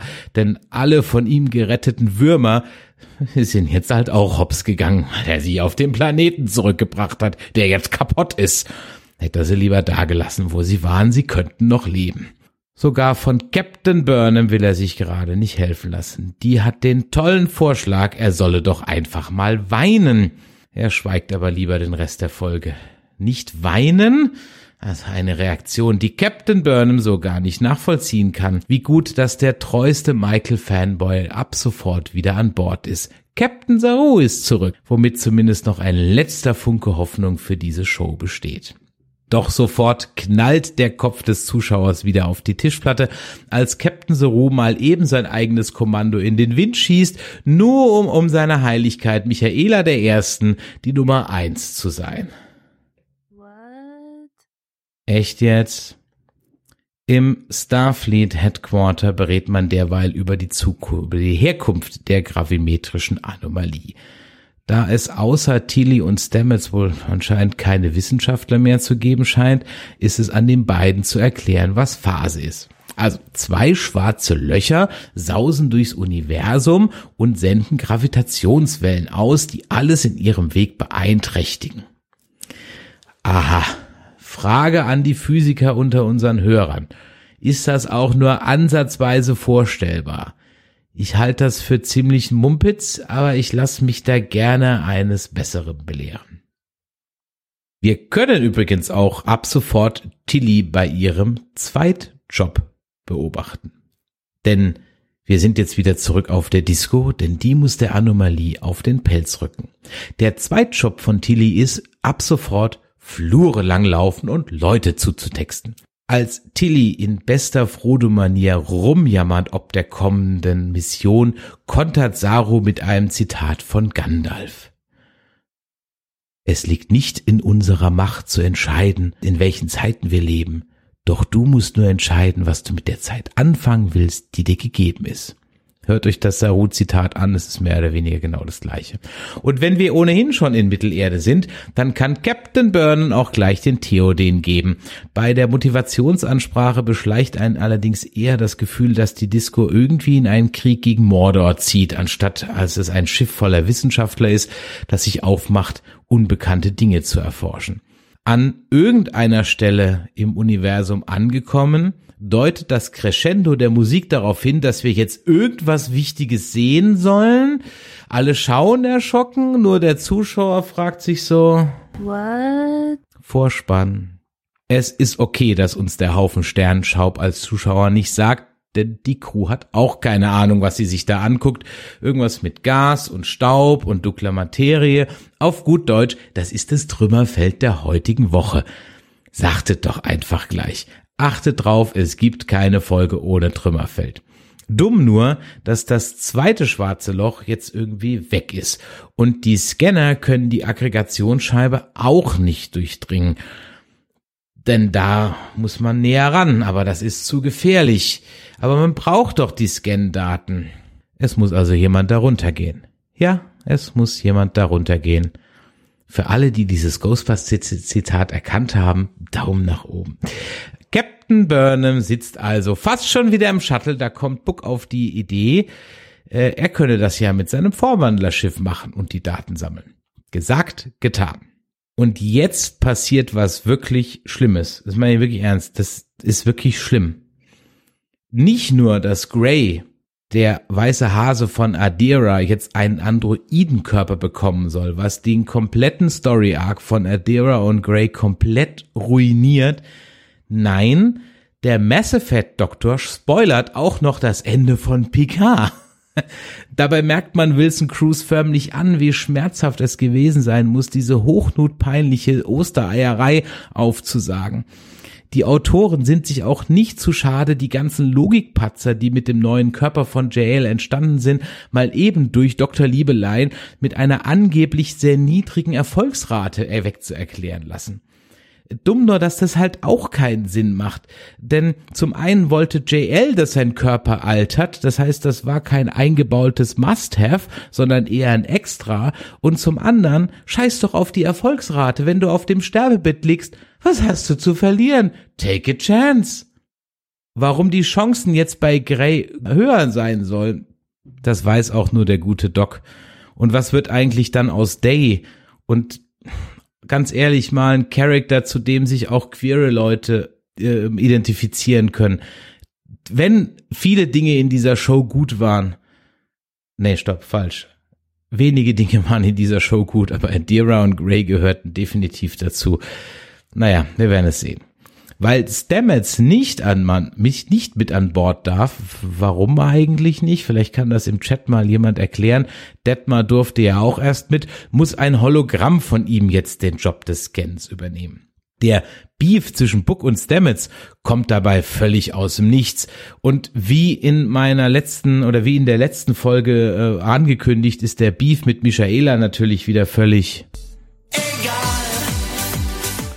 Auch das Wunderkabel, mit dem man Bucks Schiff bei Gefahr aus dem Trümmerfeld ziehen kann, scheint irgendwie erst am Dienstag eingebaut worden zu sein, denn in Folge 1 wäre das doch unglaublich praktisch gewesen. Man fliegt also rein und Buck entwickelt auf einmal eine leichte Paranoia, als die Disco von einer weiteren Welle getroffen sind. Da auch die Anschnallgurte erst am Dienstag kommen, schüttelt es die Crew kräftig durch. Immerhin, die Flammenwerfer dürfen wieder in Aktion treten. Zum Glück ist der Doc zur Stelle, um sich um Tillys Kind zu kümmern. Naja, und eine gebrochene Rippe von Adira. Der heutige Folgen-Countdown beträgt zehn Minuten. Nach etlichem Geruckel und Gewackel kommen Adira und Tilly auf die Idee, man könnte ja einfach diese Welle reiten. Und weil Kitesurfen auch im 23. Jahrhundert noch ein Riesending ist, weiß auch der gute Buck, was zu tun ist. Er braucht nur natürlich ein bisschen Hilfe. Von wem? Captain Burnham. Zwischen all diesen Aktionen, die unter höchster Zeitnot, Kamerageruckel, Explosionen, äh, äh, Funkenschlag stattfinden, Einschlägen von Asteroiden, finden doch tatsächlich Tilly, Dr. Kalber, Captain Burnham, Book und Stamets immer wieder Zeit, innezuhalten, durchzuatmen, das gerade Erlebte zu reflektieren und ausführlich darüber zu reden. Bewundernswert. Immerhin ist mit Mr. Saru ein Erwachsener im Raum, der klare Ansagen macht. Der sagt dann auch Captain Burnham, sie solle gefälligst mal dem Buck gut zureden. Also bringt sie Buck zum Weinen und siehe da, es klappt. Und schon geht sie los, die wilde Fahrt, auch wenn das Drehbuch natürlich die obligatorischen Zweifel am Erfolg sehen will, klappt der wilde Ritt auf der Welle und man kommt heil überstanden aus dem Nebel raus und natürlich sind Stamets und Book jetzt beste Kumpels. Zurück im Flur. Diesmal labert Tilly Dr. Kalber ein Ohr ab, bringt ihn aber auf die Idee, die gute alte Tradition des Schiffscounselors wieder einzuführen. es ist interessant, in welchen Fachdisziplinen der Doktor alles so seine Ausbildung gemacht hat. Wahnsinn. Es folgen noch ein paar sentimentale Aussprachen zwischen Adira und Gray, Book und Captain Burnham, doch das dicke Ende kommt noch. Tilly erklärt Saru, die Anomalie ändert beliebig die Richtung und ist nicht vorherzusagen. Die Kamera zoomt raus und wir sehen Ouija oder ein großes Auge, auf jeden Fall irgendwas komisches. The End. Ich habe jetzt 20 Minuten am Stück geredet. Jetzt musst du was zu dem Unsinn sagen. Ich wollte gerade sagen, du hast ja schon die Hälfte einer Episode durchgeredet. Von daher, ja, sagen wir mal so, also immer noch wunderbar dein Recap und ich brauche mir eigentlich während des Guckens gar keine Notizen mehr machen. Das habe ich schon wieder vergessen, dass ich das nicht machen muss, weil ich kann mir die Notizen während deines Recaps machen. Was schön ist. Ähm, sagen wir mal so, ich bin nicht ganz so negativ vom Sockel gehauen wie du für die beiden Episoden. Für die erste ja, kannst getrost wegwerfen. Ähm, die zweite fand ich eigentlich einen ganz interessanten Ansatz, auch das so zu machen. Es ist eigentlich diese typische klassische, äh, es funktionieren keine Scanner, es funktionieren keine Beamer, es funktioniert halt keine Technik, man muss direkt dran. Hat man schon tausendmal, äh, irgendeine Störung ist da immer und irgendwie müssen wir doch alleine sein fand ich gut. Auch die Ideen, die sie da äh, äh, hinter hatten, ähm, wie sie das äh, Ganze angehen, auch dass sie jetzt ein Holo dafür benutzen. Coole Idee. Also das mochte ich, dass jetzt äh, Stamets dann als Holo dabei sein konnte. Hätten die nicht das ganze Schiff mit zwei Holos fliegen können? Zum Beispiel, ja, ja zum, zum Beispiel, genau, ja. Lass, lassen wir mal. Ähm, was mir diesmal, also ein paar Sachen, die sind mir bei diesen zwei Folgen arg aufgefallen. Und ich hatte diesmal so wenig Lust wie lange nicht mehr, das überhaupt an, äh, anzufangen zu gucken. Ich bin so ein bisschen in diesem Walking Dead Status, wo ich dann damals auch aufgehört hast und du den Andreas dazu geholt hast, äh, kannst du dir wünschen, dass ich noch hier durchhalte so ein bisschen. ähm, war es schon immer so, wie die mittlerweile die Beleuchtung auf der Disco machen oder ist es jetzt in der Zukunft erst ähm, so gewesen? Weil so extreme Lensflares und so extreme Blendeneffekte, wie die jetzt in diesen beiden Episoden, vor allen Dingen in der ersten Episode das eingesetzt haben, das tut einen ja schon in den Augen weh. Es ist wie, als ob du durch so einen blinkenden OP-Saal gehen würdest, wo du ähm, äh, auch mit Sonnenbrille unterwegs sein musst, um dich überhaupt zu orientieren. Das ist doch sowas von ungemütlich. Also das Disco ist, glaube ich, das eins der Schiffe, auf denen ich eigentlich nicht im Weltraum unterwegs sein möchte, weil das völlig ungemütlich ist, was da alles abgeht. Alles in ganz kalten Tönen, total unpersönlich. Technisch, alles wird Sci-Fi-mäßig äh, be beleuchtet, aber von Praktikabilität hier keine, äh, kein, keine, keine Spitze zu sehen. Ja. Dann, ähm, das hatte ich dir auch in WhatsApp vorher dann geschrieben, so viele Funkeneffekte, so viele Funkensprüher und vor allem die Flammenwerfer, wie in diesen zwei Episoden eingesetzt worden sind. Ich weiß nicht, ob sie jetzt äh, das in Vor mhm. Vorwissen schon das Geld von Netflix ver verbraucht haben, weil sie wussten, da kommt ein Kredit, den können wir jetzt rauswerfen. Ähm, aber das war doch krass, ja, klar ist bei allen Star Trek Serien kommen irgendwelche Funken, wenn irgendein Einschlag da ist, völlig okay. Aber dass eine Pyro-Show im Hintergrund abgeht und noch nicht mal irgendwie so randommäßig, nicht mal zufällig. Die Flammen sind im Takt darunter gekommen. Es interessiert keinen, dass im Hintergrund Flammen die ganze Zeit runterkommen. Da muss doch irgendwer direkt hin. Das haben wir doch auch in irgendwelchen alten Shuttles, sind die doch direkt mit äh, der Version vom, ähm, äh, vom äh, Feuerlöscher hingerannt und haben alles immer gelöscht. Hier völlig egal. Da ist keinen. Gasleck. Aber dieses ja. Gasleck passt zur Musik, also von daher. ja, auch dass sie in beiden Folgen mitten ja. in der Krise anfangen zu diskutieren. Ja? Nein, oh, nein, das noch nicht mal. Ja, also, doch, komm, permanent. Du musst mal drauf achten. Der Buck fliegt also gerade mit seinem Schiff durch ähm, durch dieses Trümmerfeld, ja und er sitzt ungelogen eine Minute einfach nur da und macht nichts. Er macht halt gar nichts. Ja, nicht mal, dass der Stamets irgendwie sagt, hey, pass auf, wo du hinfliegst oder so. Nein, er, er, er macht nichts. Er tut nichts.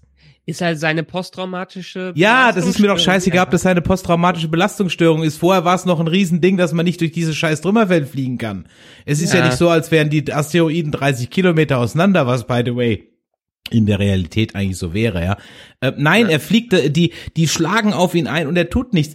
Die Präsidentin fängt mitten in der größten Krise an, mit der zu, zu diskutieren. Ja, äh, es ist, es ist, es ist unglaublich. Ja, ähm, dann. Ja, dann, aber es, es ist ja als, es ist ja als Kobayashi Maru bezeichnet. Ja, aber das ist kein Kobayashi Maru-Test, weil es kein, ja, kein, weiß. kein A oder B gab. Es gab nicht, tue das, dann passiert das, tue das, dann passiert das. Nein, es gab keine Stakes, die irgendwie, äh, das war einfach nur, rettet die blöde Station. Da gab es nicht, okay. rettet die blöde Station oder den Bus voller Schulkinder.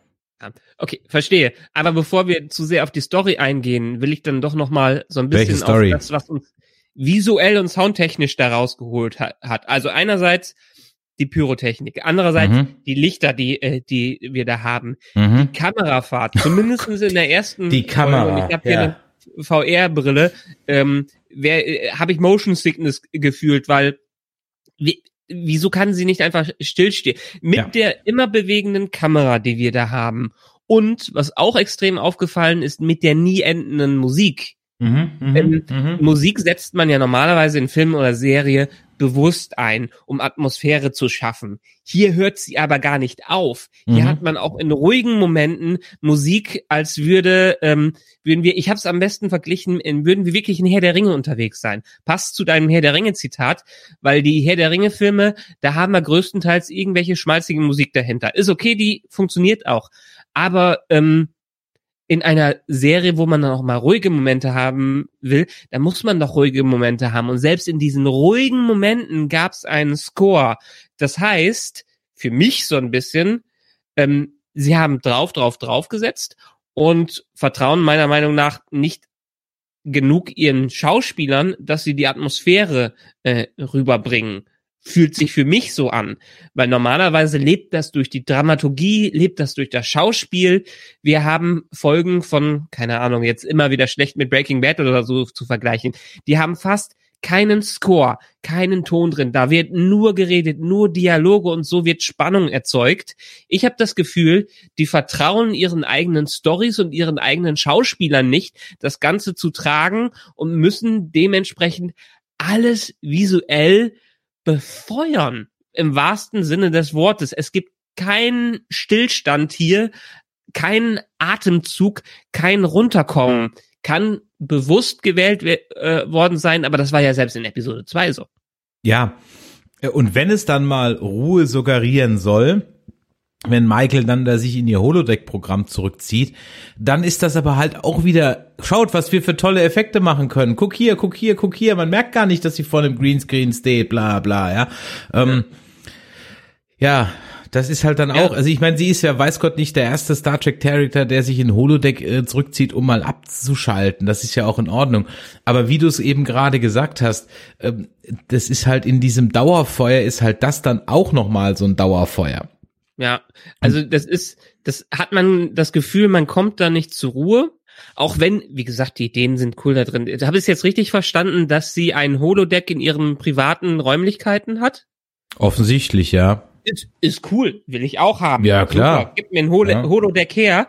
Aber das äh, wird so nebenbei Tag. erwähnt und dient noch nicht mal ansatzweise der Story, äh, die das voran, äh, vorantreiben soll. Also keine Atempause in der ersten Episode noch viel krasser als in der zweiten. In der zweiten, vielleicht liegt es auch am Regisseur, den sie sich da gewählt haben. Da habe hab ich mir nicht angeschaut. Je, hm. je nachdem packt ja auch ein Regisseur immer seinen Stempel drauf auf eine Episode.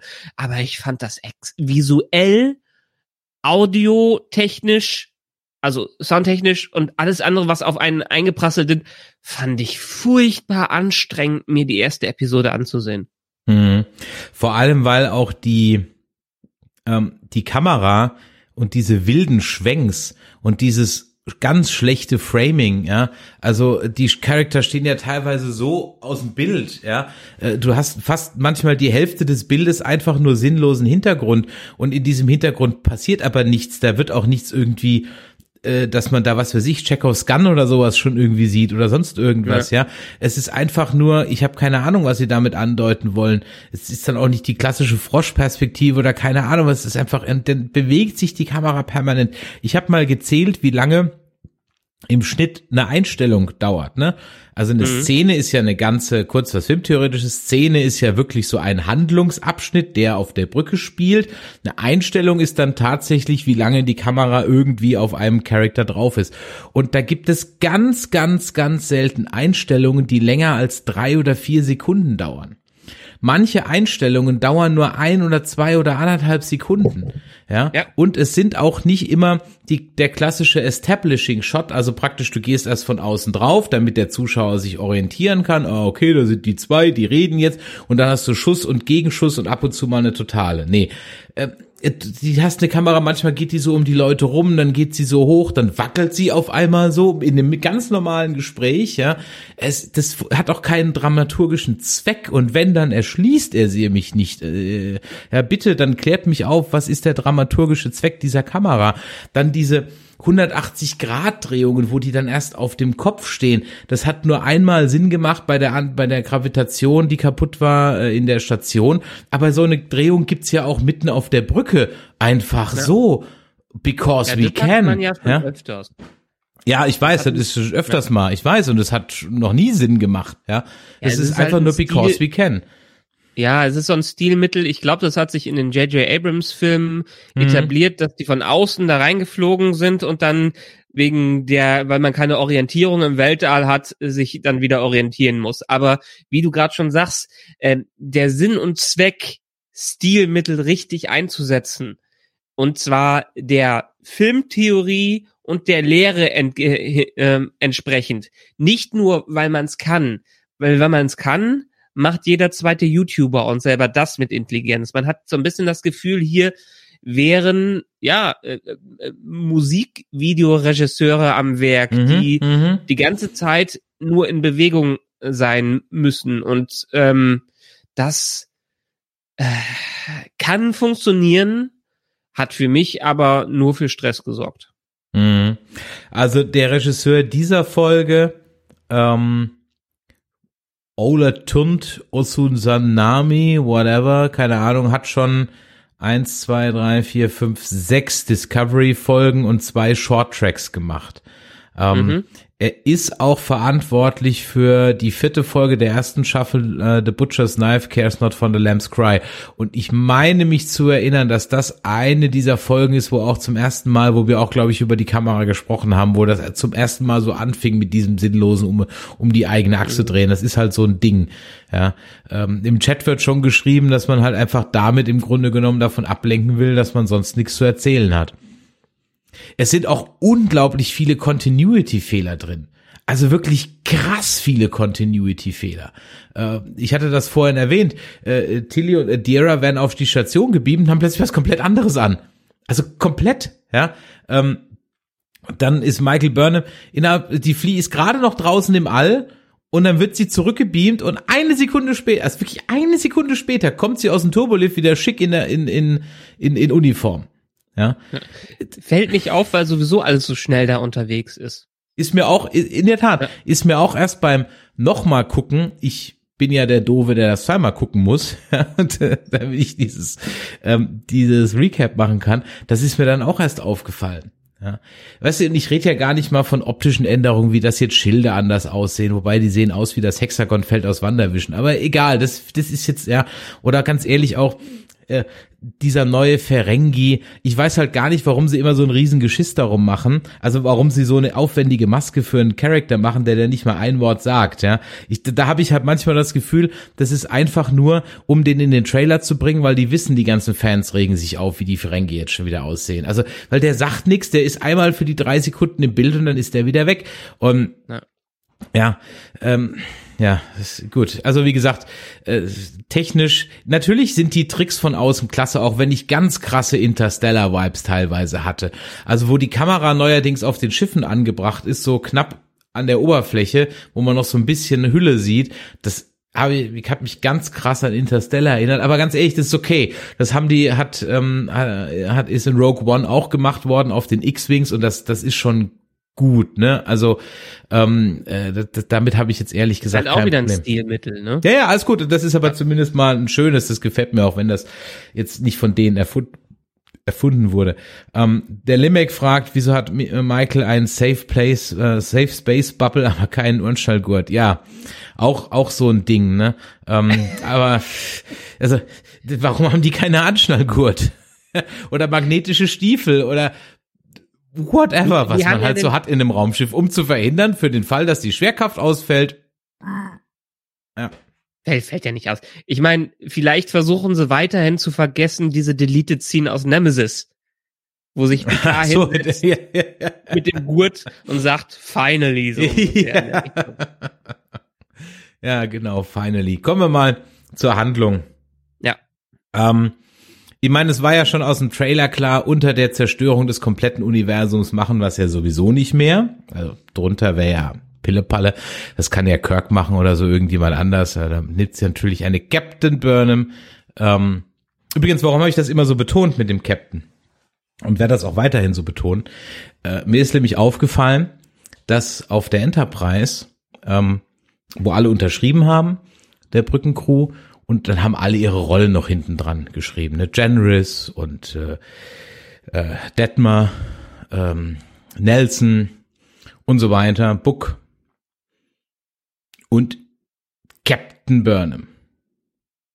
Der hat tatsächlich Captain Burnham hingeschrieben, die Soniqua Martin Queen. Also das kann man jetzt halt ihr also ich weiß nicht, wie ich es auslegen soll. Man kann jetzt das ihr böse auslegen und sagen, guck mal, die reibt jetzt jedem unter die Nase, dass er jetzt halt endlich auch Captain ist, ja. Ich habe da mal geguckt, ob was äh, die anderen Star Trek Captains gemacht haben, Cisco, Picard und Co., also Patrick Stewart und, und so weiter, wenn die unterschreiben, da schreibt keiner Captain Cisco drauf, da schreibt keiner Captain Picard drauf, da schreibt keiner Captain Kirk drauf. Ähm, ich weiß nicht, ob ich da zu viel reininterpretiere, aber mir ist es irgendwie aufgefallen und in der Gesamtgemengelage fand ich es irgendwie, ja, Captain Burnham halt. Mm. Vielleicht interpretiere ich auch zu viel rein. Weiß nicht. Ich meine, zumindestens aus Gesprächen auf der Con, ähm, wo es um die Schauspielerin ging, hat man ein paar Diventöne schon rausgehört da, obwohl es auch dann wieder andere gab, die sagen, voll geil, ich mag sie. Also äh, das ist halt vielleicht einfach einfach der Stil. Ja, ich meine, sie haben jetzt drei Jahre gebraucht, damit sie Captain äh, wird. Sie haben das ganz klar darauf ausgelegt, dass sie am Ende Captain wird. Und jetzt muss sie sich halt in dieser Staffel ihre Sporen verdienen. Ist okay. Ich finde auch weiterhin gut. Nein, ich habe übrigens kein Paramount Logo auf meinem Rücken. aber hier muss doch jemand wenigstens ein paar positive Dinge hervorheben. Es ist ja nicht alles schlecht. Ja, ich habe mich auch tierisch geärgert über vieles in diesen Episoden. Aber äh, sehen wir da auch mal ein, dass es eine gewisse Gruppe von Leuten gibt, die weiterhin Discovery mögen und zumindest diese Perspektive können wir zum Teil ähm, einnehmen. Äh, jetzt habe ich aber wieder meinen Faden verloren. Wo war ich am Anfang? Ähm, das kann ich dir jetzt gerade nicht sagen. Wir waren gerade bei Captain Burnham. Captain Burnham, genau, haben es geschafft und jetzt machen sie es auch. Ich fand's ja gut, dass sie dann die Präsidentin da eingeführt haben. Ähm, scheinbar wohl bewusst. Werfe ich Ihnen jetzt mal vor, dass es so bewusst war. Ob es dann am Ende so rüberkommt, wie sie sich vorgestellt haben, weiß ich nicht. Weil es ist schon extrem aufgefallen, wie Burnham in dieser ersten Episode auf einem hohen Ross saß. Ja. Also die hat sich schon wirklich einen darauf eingebildet äh, als Charakter. Ich bin jetzt der Captain, ich bin jetzt der Geilste, ja. ich habe euch jetzt ja. jahrelang was erzählt und jetzt darf ich es erstmal selber richten. Und ja, ist jetzt auch nicht unbedingt besser als das, was sie vorher gemacht hat. Und jetzt gibt's mal endlich einen Charakter, der sich traut, der muss aber dann auch quasi an höchster Stelle stehen, sonst darf er sich das nicht trauen, ihr zu sagen, nee, komm mal eine Stufe runter, äh, du bist nicht die geilste Sau, du musst auch noch ein bisschen was lernen, weil du hast noch nicht viel auf dem Buckel. Das heißt aber für mich auch zwei Dinge.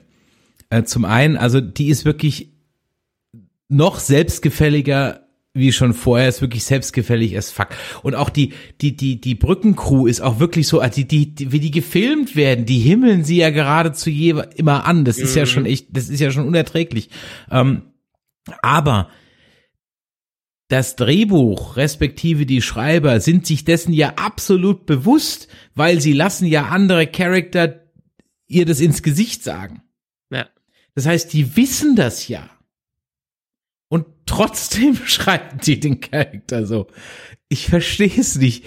Ist das Absicht? Soll ich mit der nicht bonden? Soll die so sein? Aber dann müsste sie in manchen Stellen auch noch ein bisschen mehr Arschloch irgendwo an, also sein, dass man sagt, okay, ähm, das ist jetzt halt mal ein Starfleet-Captain, der jetzt nicht everybody's Darling ist, ja, sondern äh, mhm. der halt seine Ecken und Kanten hat und wo man auch immer sagen muss, okay, gut, ja, aber äh, die, die rennt da rum auf dem Schiff, sie macht alles, sie kann alles, sie sieht alles sofort. Da kommt dieses Holo von dem, von dem Commander von der Station, das ist eine Sekunde im Bild. Eine Sekunde im Bild. Und sie sagt sofort, vergrößern Sie den Ausschnitt da unten. Ja, Oh, und dann wird der groß und sie sagt auch sofort, wow, das ist eine gravimetrische Verzerrung, ja. Und dann sagt irgendjemand noch, ja, sie ist unglaublich groß. Und dann denke ich mir so, okay, und eure Sensoren können das nicht wahrnehmen. Was für Kacksensoren habt ihr denn? Das kann das Hubble Space Teleskop wahrnehmen, ja. ja. Was für Kacksensoren habt ihr denn? Und also da frage ich mich auch manchmal, wer da der wissenschaftliche Berater bei dem Kram ist. Ja, ähm, haben sie ja gerade nicht. Saru ist ja off-world zu der Zeit. Ja, der und ja, und, und, und dann wirklich Saru, dann, dann Saru ist Captain, kriegt ein eigenes Kommando und dann tritt er, will er unter, unter Michaelas Gnaden die Number One sein? War doch klar, dass das passiert. Ich meine, ja, wir hatten ihn als klar. Interims-Captain dabei und es hat letztendlich zu Michael geführt. Die brauchten halt nur einen Grund, damit er abhaut und dann wieder dahin kommt. Die Beraterrolle hatte er vorher drin gehabt, der ist bescheiden. Und das Schlimme ist ja, dass er sich viel Captain-mäßiger gibt ja, als alles, was ja, Michael ja, da, da ja. abliefert. Ja. Also er ist, er ist ja so ein bisschen, ja, er, er nimmt jetzt ihre Mentorrolle ein und ich kann es auch verstehen, dass äh, äh, sie sein Protégé ist und er sie wachsen sehen will bei allem, was er äh, durch, durchlebt hat. Aber wir haben es ja eigentlich schon, ich glaube schon fast am Anfang der Serie gesagt, er hat es doch am meisten verdient, weiterhin Captain zu sein. Absolut, absolut, ja. Das ist der einzige Erwachsene auf der ganzen Brücke. Ja. ja. Das ist wirklich so. Ja. ja.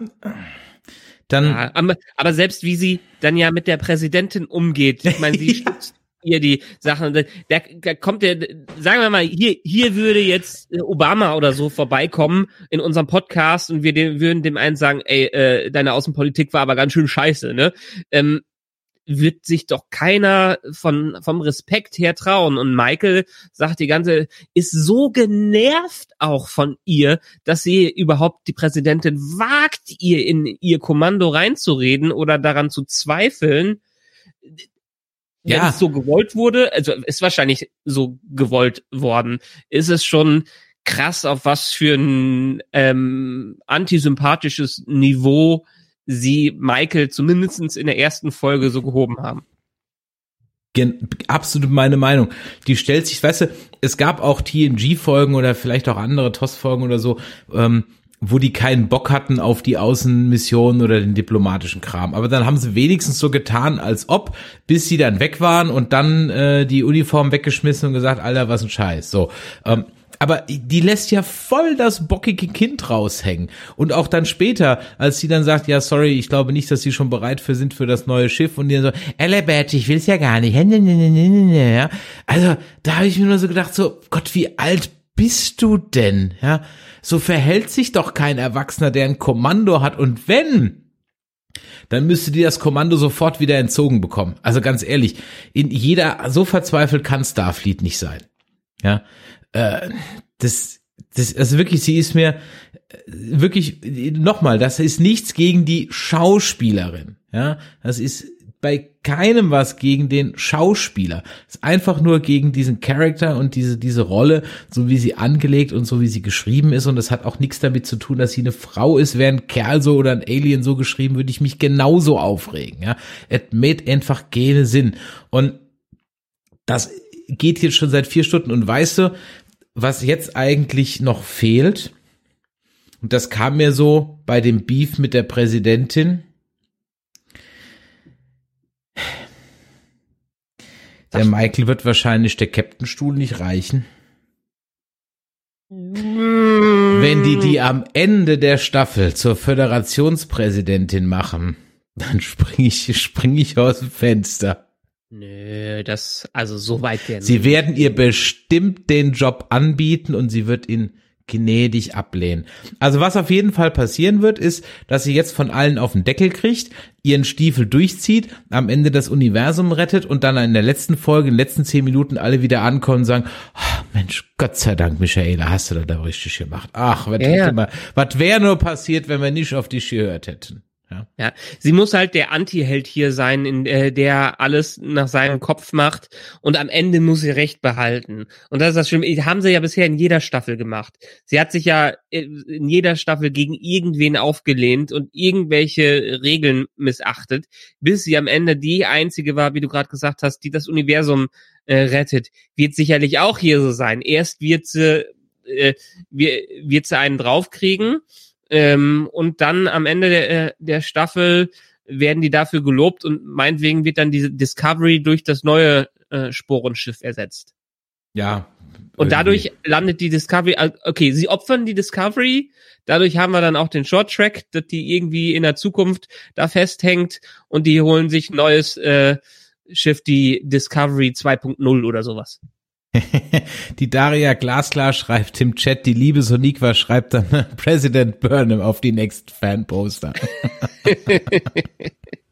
Ähm, was mir auch noch hier so aufgefallen ist, also klar, es ist wieder die Michael Burnham Show, aber zumindestens in der zweiten Folge sind sie noch mehr als sonst äh, in diese Zweierteams reingegangen. Mhm. Sie haben sich mal ein bisschen mit anderen Charakteren äh, beschäftigt. Ja. ja, Michael hat am Ende wieder den Tag gerettet durch die Bubble.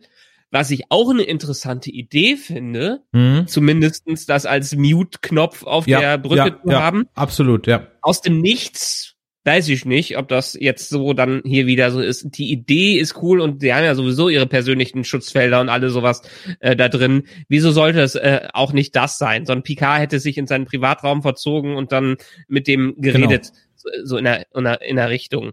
Ähm, aber ja, sie haben sich ja in verschiedenen Konstellationen äh, äh Stamets und ähm, Book haben sich zusammengetan. Dann so ein bisschen äh, Tilly mit ähm, Adira und ähm, Saru.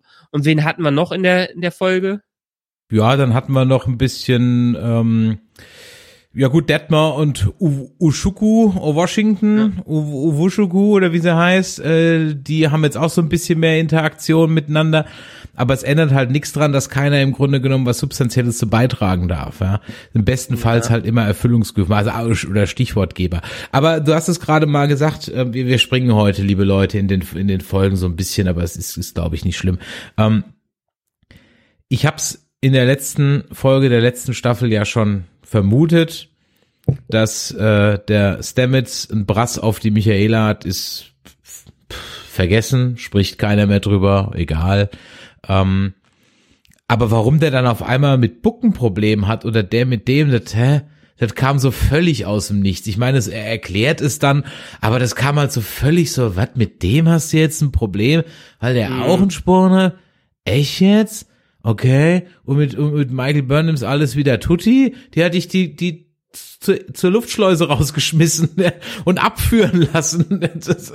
Das ist dieses, das ist diese typische, das ist eigentlich eine Sitcom-Mechanik, die sie da eingesetzt haben, wo ähm, die, sich die ganze Folge äh, Friends meinetwegen redet einer nicht mit dem anderen und dann am Ende kommt der Ausbruch, ja, weil du mich hast vorher nicht ausreden lassen, äh, so ungefähr. Und seit Monaten stört mich äh, das und das. Ähm, kann man machen, aber da war halt auch nicht wirklich ein Build-up in den letzten Episoden dafür da.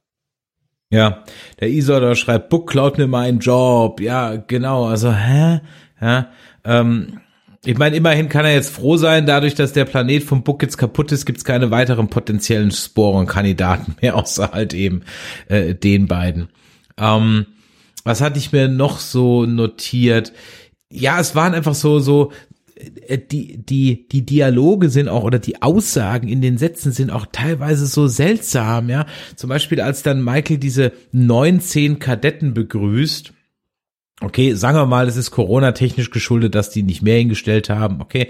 Ähm, dann sagt sie dann, now that the cloaking shield is nearly gone. Äh, was ist denn, was ist denn, was ist denn bei einer Tarnung nearly gone? Sind die jetzt 50 Prozent transparent oder was? Also, hä?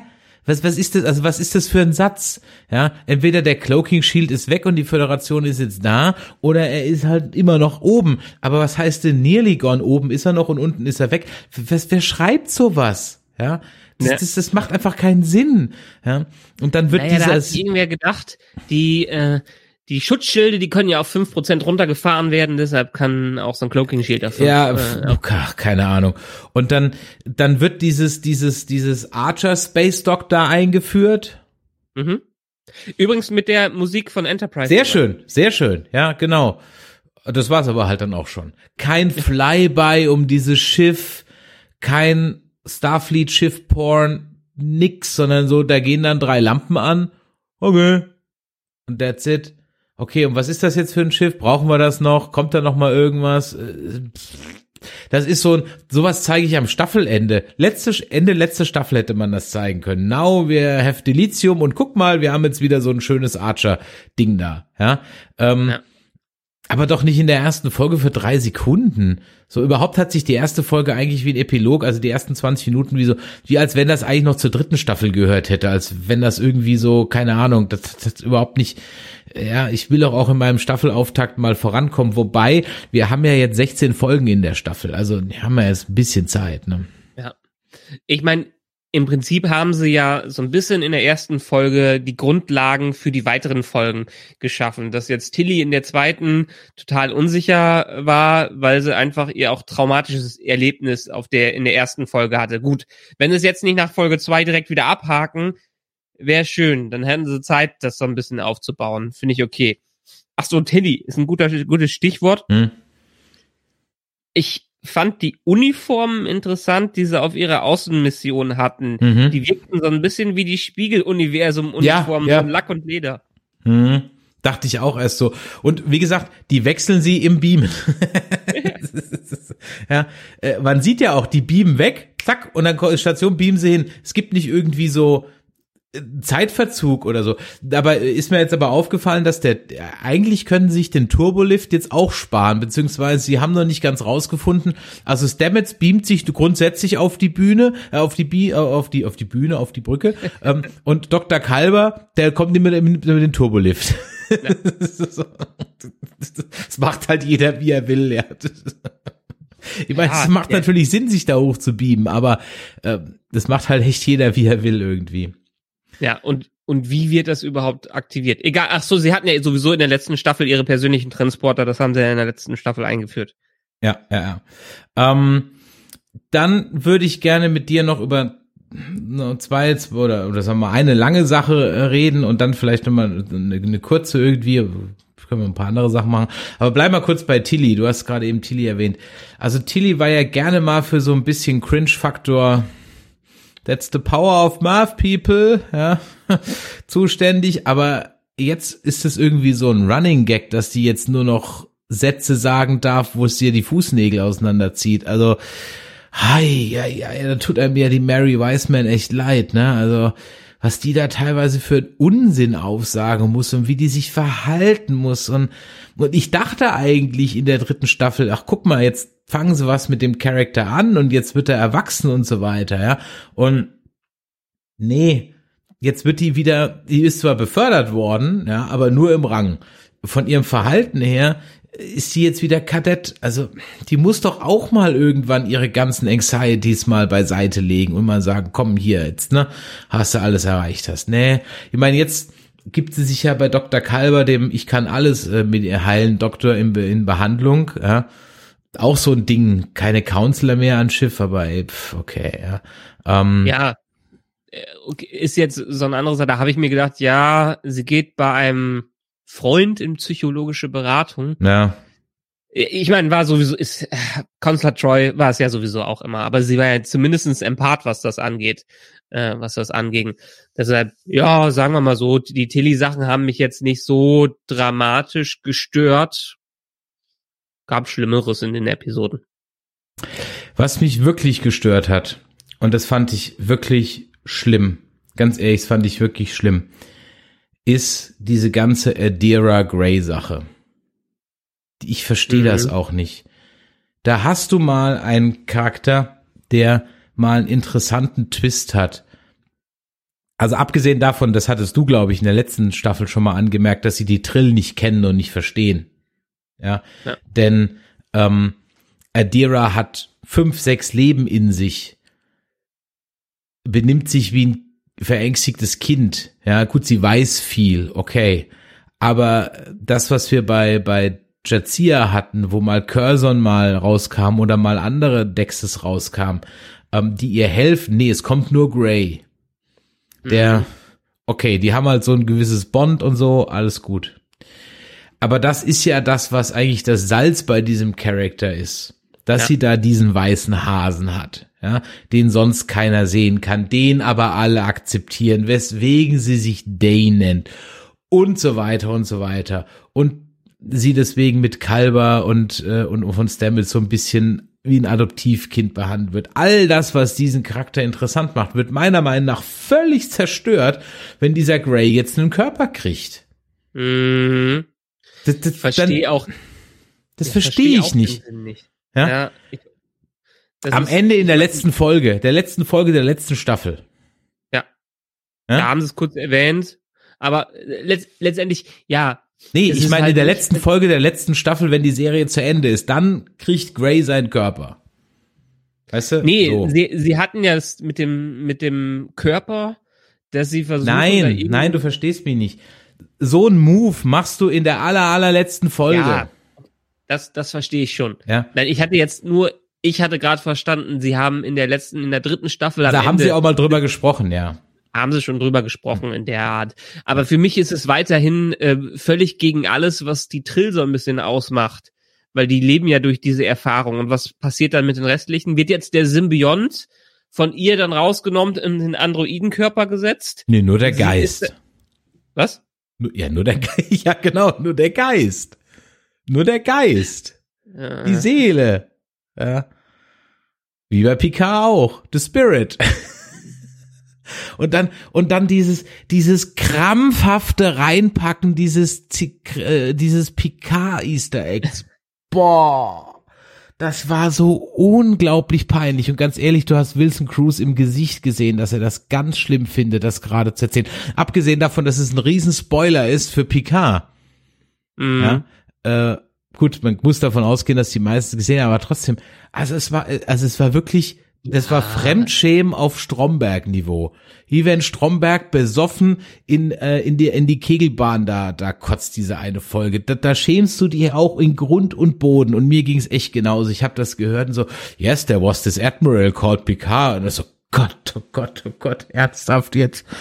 Ah, Das hätte ja, ich, es ist, also sagen wir mal so, ein Cringe-Faktor ist auf jeden Fall dabei.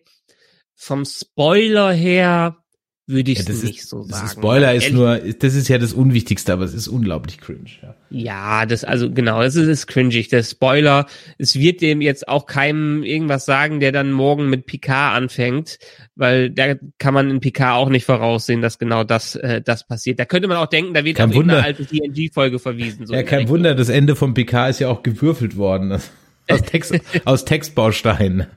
Ja, ja, ja, das ist, ach, passt ja auch wieder. Picard, Computer, Computer heißt jetzt Sora, ne? Ja, genau. Auch der Computer, das allwissende Space Google Monster, wird nicht ein einziges Mal befragt. Ja. Hallo, Supercomputer mit dem Wissen von 300 Milliarden Jahren, whatever. Weißt du was über ein doppeltes Wurmloch, das durchs Universum rast, ja? Ja. Ja, so, nee, Ist, es, es ist so ein bisschen dieses typische, wir nehmen es mal in zehn Folgen wieder auf. Bis dahin erwähnt es keiner mehr, wo im Leben irgendwer sagen würde, wieso verhält sich unser Computer jetzt so? Können wir auf diesen vertrauen, dass er Ja, unser Schiff genau. weiterfliegt? Mhm, mhm, Was passiert hier eigentlich gerade und wieso macht er das alles? ja, Lass genau. uns doch erstmal eine Konversation mit diesem Computer treiben. Mhm. Nö, nö. Der Computer hat jetzt eine Persönlichkeit. Wunderbar. Ja. Äh, Michael schreibt im Chat, wenigstens haben wir die Blonde, die mal Ariam war, ein paar Mal gesehen. Ja, das ist Sarah Mittig, die war auch auf der FedCon, hat auch unterschrieben, äh, ist in der Tour überhaupt nicht blond und ihre per Perücke war so unglaublich schlecht, dass die mich jedes Mal rausgeholt hat, ja. Denke mir so, mein Gott, was ist das für eine Kackperücke, die die da aufgesetzt haben, ja. Unglaublich. Das ist jedes Mal, siehst du diese, diese Haare und denkst, mein Gott, das ist, ah. Es hat, es hat das Niveau von Daniel Jacksons Perücke in Stargate in den späteren äh, Staffeln, wo die versucht haben, ihn wieder in Staffel 1 Look reinzubringen. Ja, ja, ja, ja, ja, ja, genau. Ja. Ja. Ja, ja es ist, das ist, und, und, und jetzt werden manche sagen, es ist aber wieder so nitpicky und keine Ahnung was, weißt du, wenn die Story mich abholen wird, wird mich, das würde ich es erwähnen und dann ist gut. Aber irgendjemand hat vor, äh, vorhin im Chat geschrieben, Story ohne Story ist gibt halt, es ist halt die 0815, das Universum ist at stake. Diesmal sind es halt Gravitationswellen, ja, so what? Und auch dieser, ich hatte es im Recap gesagt, dieser, dieser Pep Talk von, von, von Burnham, als sie dann da auf die Mission geschickt werden, äh, das klang wie, als wenn sie jetzt hier zum, zum, zur, zur Festung des Superschurken aufbrechen. Ja. Ja. Ähm, äh, da war überhaupt nichts von, okay, das ist jetzt eine Bedrohung, der müssen wir uns stellen, da müssen wir was machen und das Universum hat viele Dinge beraten, wir müssen jetzt rausfinden und wir brauchen all unser Wissen, um rauszufinden, was ist. Nee, das klang wie Aufgehen Mordor, Sauron is waiting. Äh, Und auch mehrere Reden direkt am Anfang in der ersten Folge. Mehrere epische Reden. Wann hatten wir die? Wir haben die in anderen Serien bekommen, wenn es mal wirklich um Leben und Tod geht, wenn Dominion angreift und wir dann die epische Schlacht dann haben, werden alle darauf vorbereitet. Aber hier wird so inflationär mit solchen Elementen umgegangen, das ist, ha, das ist schade. Ich möchte, dass Discovery so eine viel bessere Show wird und Ja. so viel besser sein kann, aber wie bei Walking Dead habe ich mittlerweile echt die äh, Hoffnung aufgegeben. Ja. Und dann hat mich im Prinzip dieser ganz schlecht ferngesteuerte Tribble schon gar nicht mehr gestört. Weißt du, es war, es war auch halt so, so völlig offensichtlich, dass da, also, da hätte eigentlich hätte der Typ mit der Fernbedienung noch, noch im Bild sein können. Es wäre halt egal gewesen. Es war halt, Ja. äh, es war so, so, da war so keine Sekunde irgendwie so ein Suspension of Disbelief oder so. Es war halt einfach so, du siehst dieses Ding und so, so ja, okay, da haben sie jetzt auf ein ferngesteuertes Auto eine Perücke draufgelegt. Das ist, Ach, Kinas, Kinas, Kinas, Kinas. Ja, was soll man sagen? Ich meine, wir sind ja hier und ihr der Chat auch und ihr unsere Hörer da draußen auch und es sind ja einige tausend ähm, äh, jede Woche. Ich weiß, dass wir hier natürlich auch eine große Therapiestunde für euch sind. Das ist ist uns auch völlig völlig bewusst und ich habe hier noch Dinge auf auf meiner Liste stehen. Ähm, wie gesagt, Mansplaining und Tod, ja auch so eine Nummer. Ne, Michael und das Vakuum. Das kommt halt auch in jeder Staffel einmal vor. Sie muss auch in jeder Staffel mindestens einmal mit einem Anzug dann diese Shuttle, was sofort kaputt ist. Es, ist, es, diese Technik ist so, dieses Universum ist so unglaublich inkonsistent. Ja, Äh, in der einen Woche haben sie die mega, zum Beispiel das Schiff von Book, das scheint wohl das beste Schiff in der ganzen Galaxis zu sein, weil das, was das kann, können die anderen ja gar nicht und so weiter. Ja, die haben jetzt so freischwebende Gondeln. Pff, okay, und was bringt das jetzt? Also was, was hat die Discovery jetzt davon? Nix. Also ich weiß nicht, was sie davon hat, ja. Dann gibt es dieses programmierbare Materie, wo du diesen, dieses Seil da machen kannst. Okay, warum haben sie das letzte Woche nicht eingesetzt, um diese Station äh, abzubremsen, ja? Äh, Traktorstahl, hä? Es ist so völlig inkonsequent irgendwie. Dann, ja dann diese, dann nehmen sie ernsthaft die 800 Jahre alte Technik vom Sung, um jetzt diesen Body zu machen. In 800 Jahren hat das keiner weiterentwickelt. Dann sagen sie ernsthaft, hm, jetzt wo wir wieder die Lithium haben, sollten wir uns vielleicht mal um eine alternative Angriffstechnik bemühen, Antriebstechnik bemühen, so. Hä? Was habt ihr denn die 100 Jahre davor gemacht, als ihr kein Lithium hattet? Also, ja. es springt einen halt einfach an. Und das wird dir jetzt gefallen, was ich jetzt sage, ja? Äh, Lower Decks zeigt halt, wie man es machen kann. ja. Und ich, ich würde mir so sehr wünschen, dass die das Team von Lower Decks, dass die bei Discovery alle rausgeschmissen werden und das komplette Team, ähm, äh, das komplette Team von von von Lower Decks da sofort reingrätscht und das macht. Ja. Ja. Dann hätte man auch wenigstens mal sowas wie wir sind 900 Jahre in der Zukunft. Ähm, wir hatten eine Riesenkatastrophe. Diese Katastrophe wurde jetzt gelöst und wir beschäftigen uns jetzt mal erst die acht Episoden nur damit, mit dem Aufbau. Nur mit verschiedenen Planeten, wie wir wieder zusammenkommen. Ohne dass irgendwas Großes im Hintergrund ist. Meinetwegen macht's wie TNG, dass man so Berichte hört von mhm, was mhm, Komischen. Dass ja. irgendwas auf einer Außenstation passiert ist, aber das ist dann in dem Nebensatz erwähnt und das taucht dann drei Episoden später wieder auf.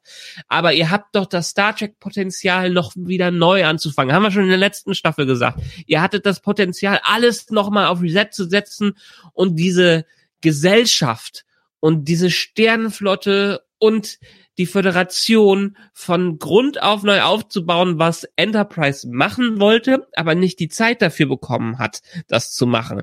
Macht es doch hier, ihr wart doch schon eine Prequel-Serie.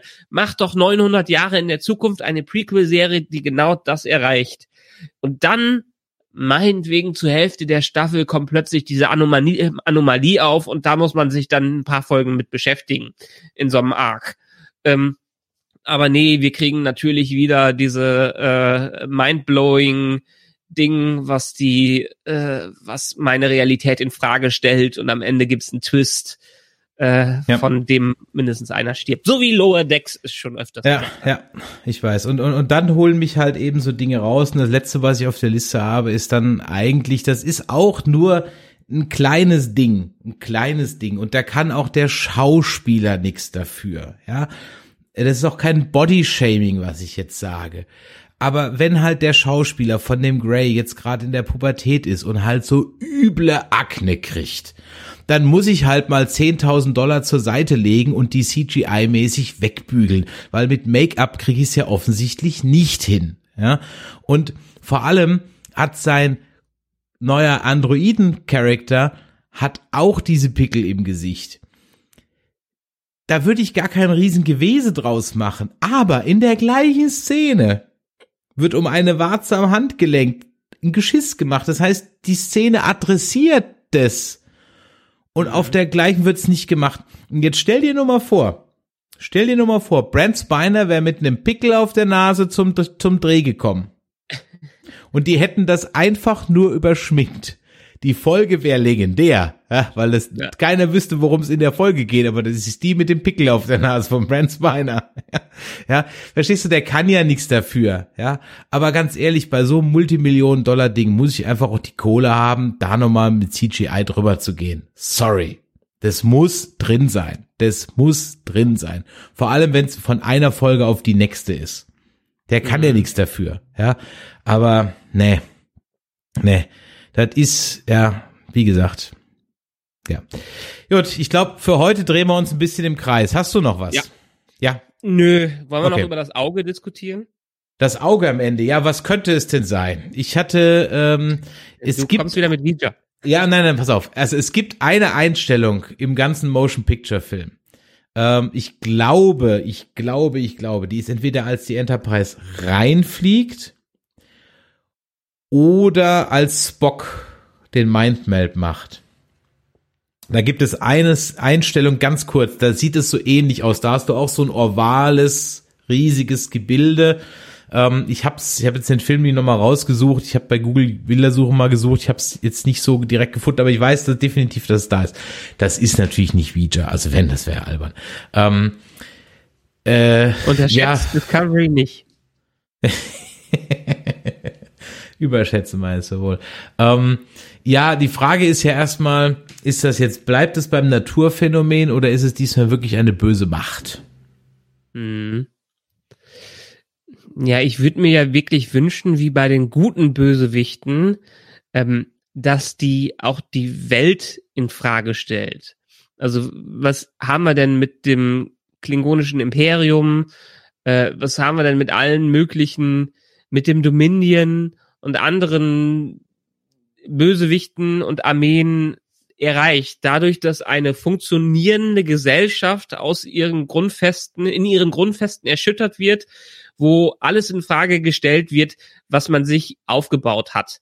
Ähm, in Pale, in Pale Moonlight ist das beste Beispiel dafür. Alle unsere Moralvorstellungen werden für den Kampf in einem Krieg äh, über Bord geworfen, weil es Mittel in dem Fall ähm, äh, heiligt den Zweck. Ich komme jetzt gerade nicht auf das in die Metapher. Ähm, aber ja, das würde ich mir für für das Ding wünschen, dass es irgendeinen äh, moralischen, politischen oder anderen Einfluss auf diese Welt hat und irgendwelche Sachen in Frage stellt, dadurch, dass meinetwegen die plötzlich wieder mit Dilithium angefangen haben, wird äh, diese alte Kreatur aus ihrem Schlaf geweckt, weil die die letzten oder jetzt wieder gestört, weil die, die letzten 900 Jahre friedlich leben konnte und jetzt durch das äh, Warp äh, ist es wie mit den Sporen, wird irgendwas von der kaputt gemacht und deshalb rächt die sich. Das Warp-Ding, äh, die, die, das äh, Myzel-Netzwerk ist ja auch kein Thema mehr, ne? Nö. Also überhaupt, überhaupt gar keins mehr. Ne? Also es ist Nö. weder im, im Positiven noch im Schlechten, sonst ist es überhaupt kein, gar kein Thema mehr. Es ist halt jetzt einfach so eine, so eine Antriebsform. Ja. Ja. Ja, gut. Also ich, ich weiß es nicht. Ich tippe auf eine Naturgewalt. Einige im Chat sind der Meinung, es könnte auch Meister Eder sein. Äh, das halte ich auch nicht für völlig unrealistisch. Ja. Ich meine, es könnte auch ein großes Wahlauge sein. Am Ende, am Ende kommt raus, dass es dann so ist wie bei Man in Black 1. Weißt du, wo die Kamera so von der Erde raussucht, aus der, aus der, aus dem Sonnensystem, aus der Milchstraße, aus unserer Galaxie raus, äh, aus allen Galaxien raus und am Ende ist alles in einem großen Würfel drin von irgendeinem Alien, das würfelt. Nein, ein Würfel, den Data in der Hand hält. Ja. genau, ein, ein Würfel den Data in der so Hand. So wie die letzte Folge von Enterprise spielt alles auf dem Holodeck. Oh Gott, ja. Oder es ist ein Traum, es ist ein Traum von, äh, von, von Rosenbar in Roseanne. Ja, da war ja auch am Ende alles nur ein Traum. Ja, liebe Freunde, ähm, schön, dass ihr heute wieder dabei wart. Es war mir ein Fest, es war mir eine Freude. Wir haben uns wieder ein bisschen aufgeregt. Ich gebe es ja zu. Aber nur weil wir Star Trek so lieben, das muss man auch sagen. Wie hat ein weiser Fußballtrainer von Kaiserslautern mal gesagt, wo viel Hass ist, ist auch viel Liebe. Ja, so sieht's nämlich aus. Ja, versucht, was Positives einzustellen. Genau. Also, auch wenn wir Discovery nicht hassen, wir legen einfach nur den Finger in die Wunde. So, und das wird ja wohl mal erlaubt sein. In diesem Sinne, wenn euch das heute hier gefallen hat, dann lasst doch mal ein Däumchen nach oben da. Abo dalassen, Glocke aktivieren, ihr kennt das Spiel und vor allem sagt es mal euren Freunden, wie ihr so euren Dienstagabend verbracht habt. Ähm, und dass das ganz unterhaltsam ist, den beiden alten Säcken da beim Quatschen zuzugucken oder eben auch, wenn ihr das per Podcast hört, dann empfehlt uns doch einfach mal weiter. Wir freuen uns natürlich über Feedback zu unseren heutigen äh, Dingen, die wir von uns gegeben haben an info@nerdizismus.de oder an die 01525 964 7709, gerne auch als Sprachnachricht. Ähm, und natürlich könnt ihr jetzt weiter diskutieren auf unserem Discord, nerdizismus.de slash Discord. Im Chat wird schon gefragt, wann wir das nächste Mal wieder auf Sendung sind. Wenn nichts dazwischen kommt, dann sind wir am Sonntag, den 5.12. mit He-Man Part 2 online. Da wird der Sven, der Papa Basti und die Kess wieder dabei sein. Am Dienstag, den 7.12. bin ich mit dem Andreas online. Da reden wir über ähm, Walking Dead World Beyond, also Andreas von Discovery Panel. Und am 14.12 sind dann die Track Nerds wieder hier. Dann reden wir über Star Trek Discovery Folge drei bis vier und zwischendrin ist glaube ich auch noch einmal Hawkeye. Habe ich jetzt aber gerade nicht auf dem Schirm, wann das ist. Einmal müssen und, wir noch Hero Nerds machen. Genau, einmal müssen wir noch Hero Nerds mit Hawkeye machen. Dann werden wir natürlich was mit den Jedi Nerds zu Book of Boba machen. Dann äh, werde ich was zu Witcher machen, aber nur staffelweis. Also definitiv nur die komplette Staffel, keine Einzelfolgen. Ähm, Arcane wurde jetzt schon von vielen herangetragen. Ähm, ja, ich werde auf jeden Fall mal reingucken. Ich kann nicht versprechen, dass wir das dazu machen, weil jetzt steht nämlich erstmal wieder an, Grand Tour geht weiter, ähm, die Expanse geht weiter, Dexter muss ich gucken.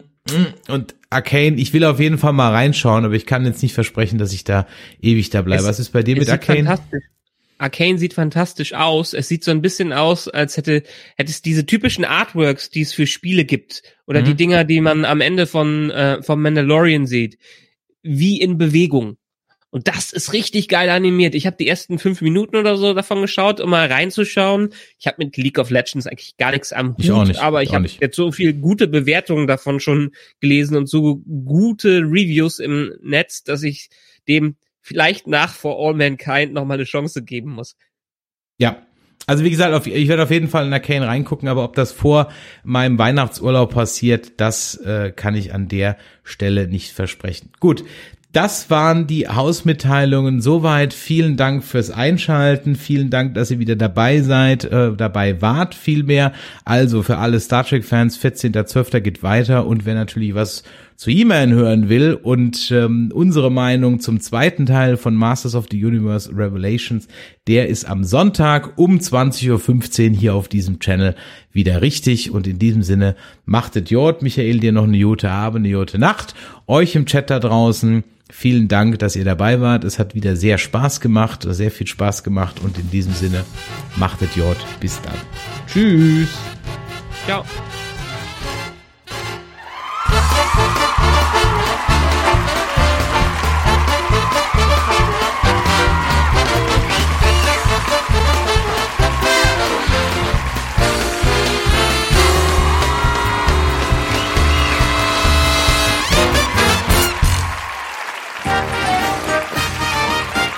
Eine Produktion des Podcast Imperiums.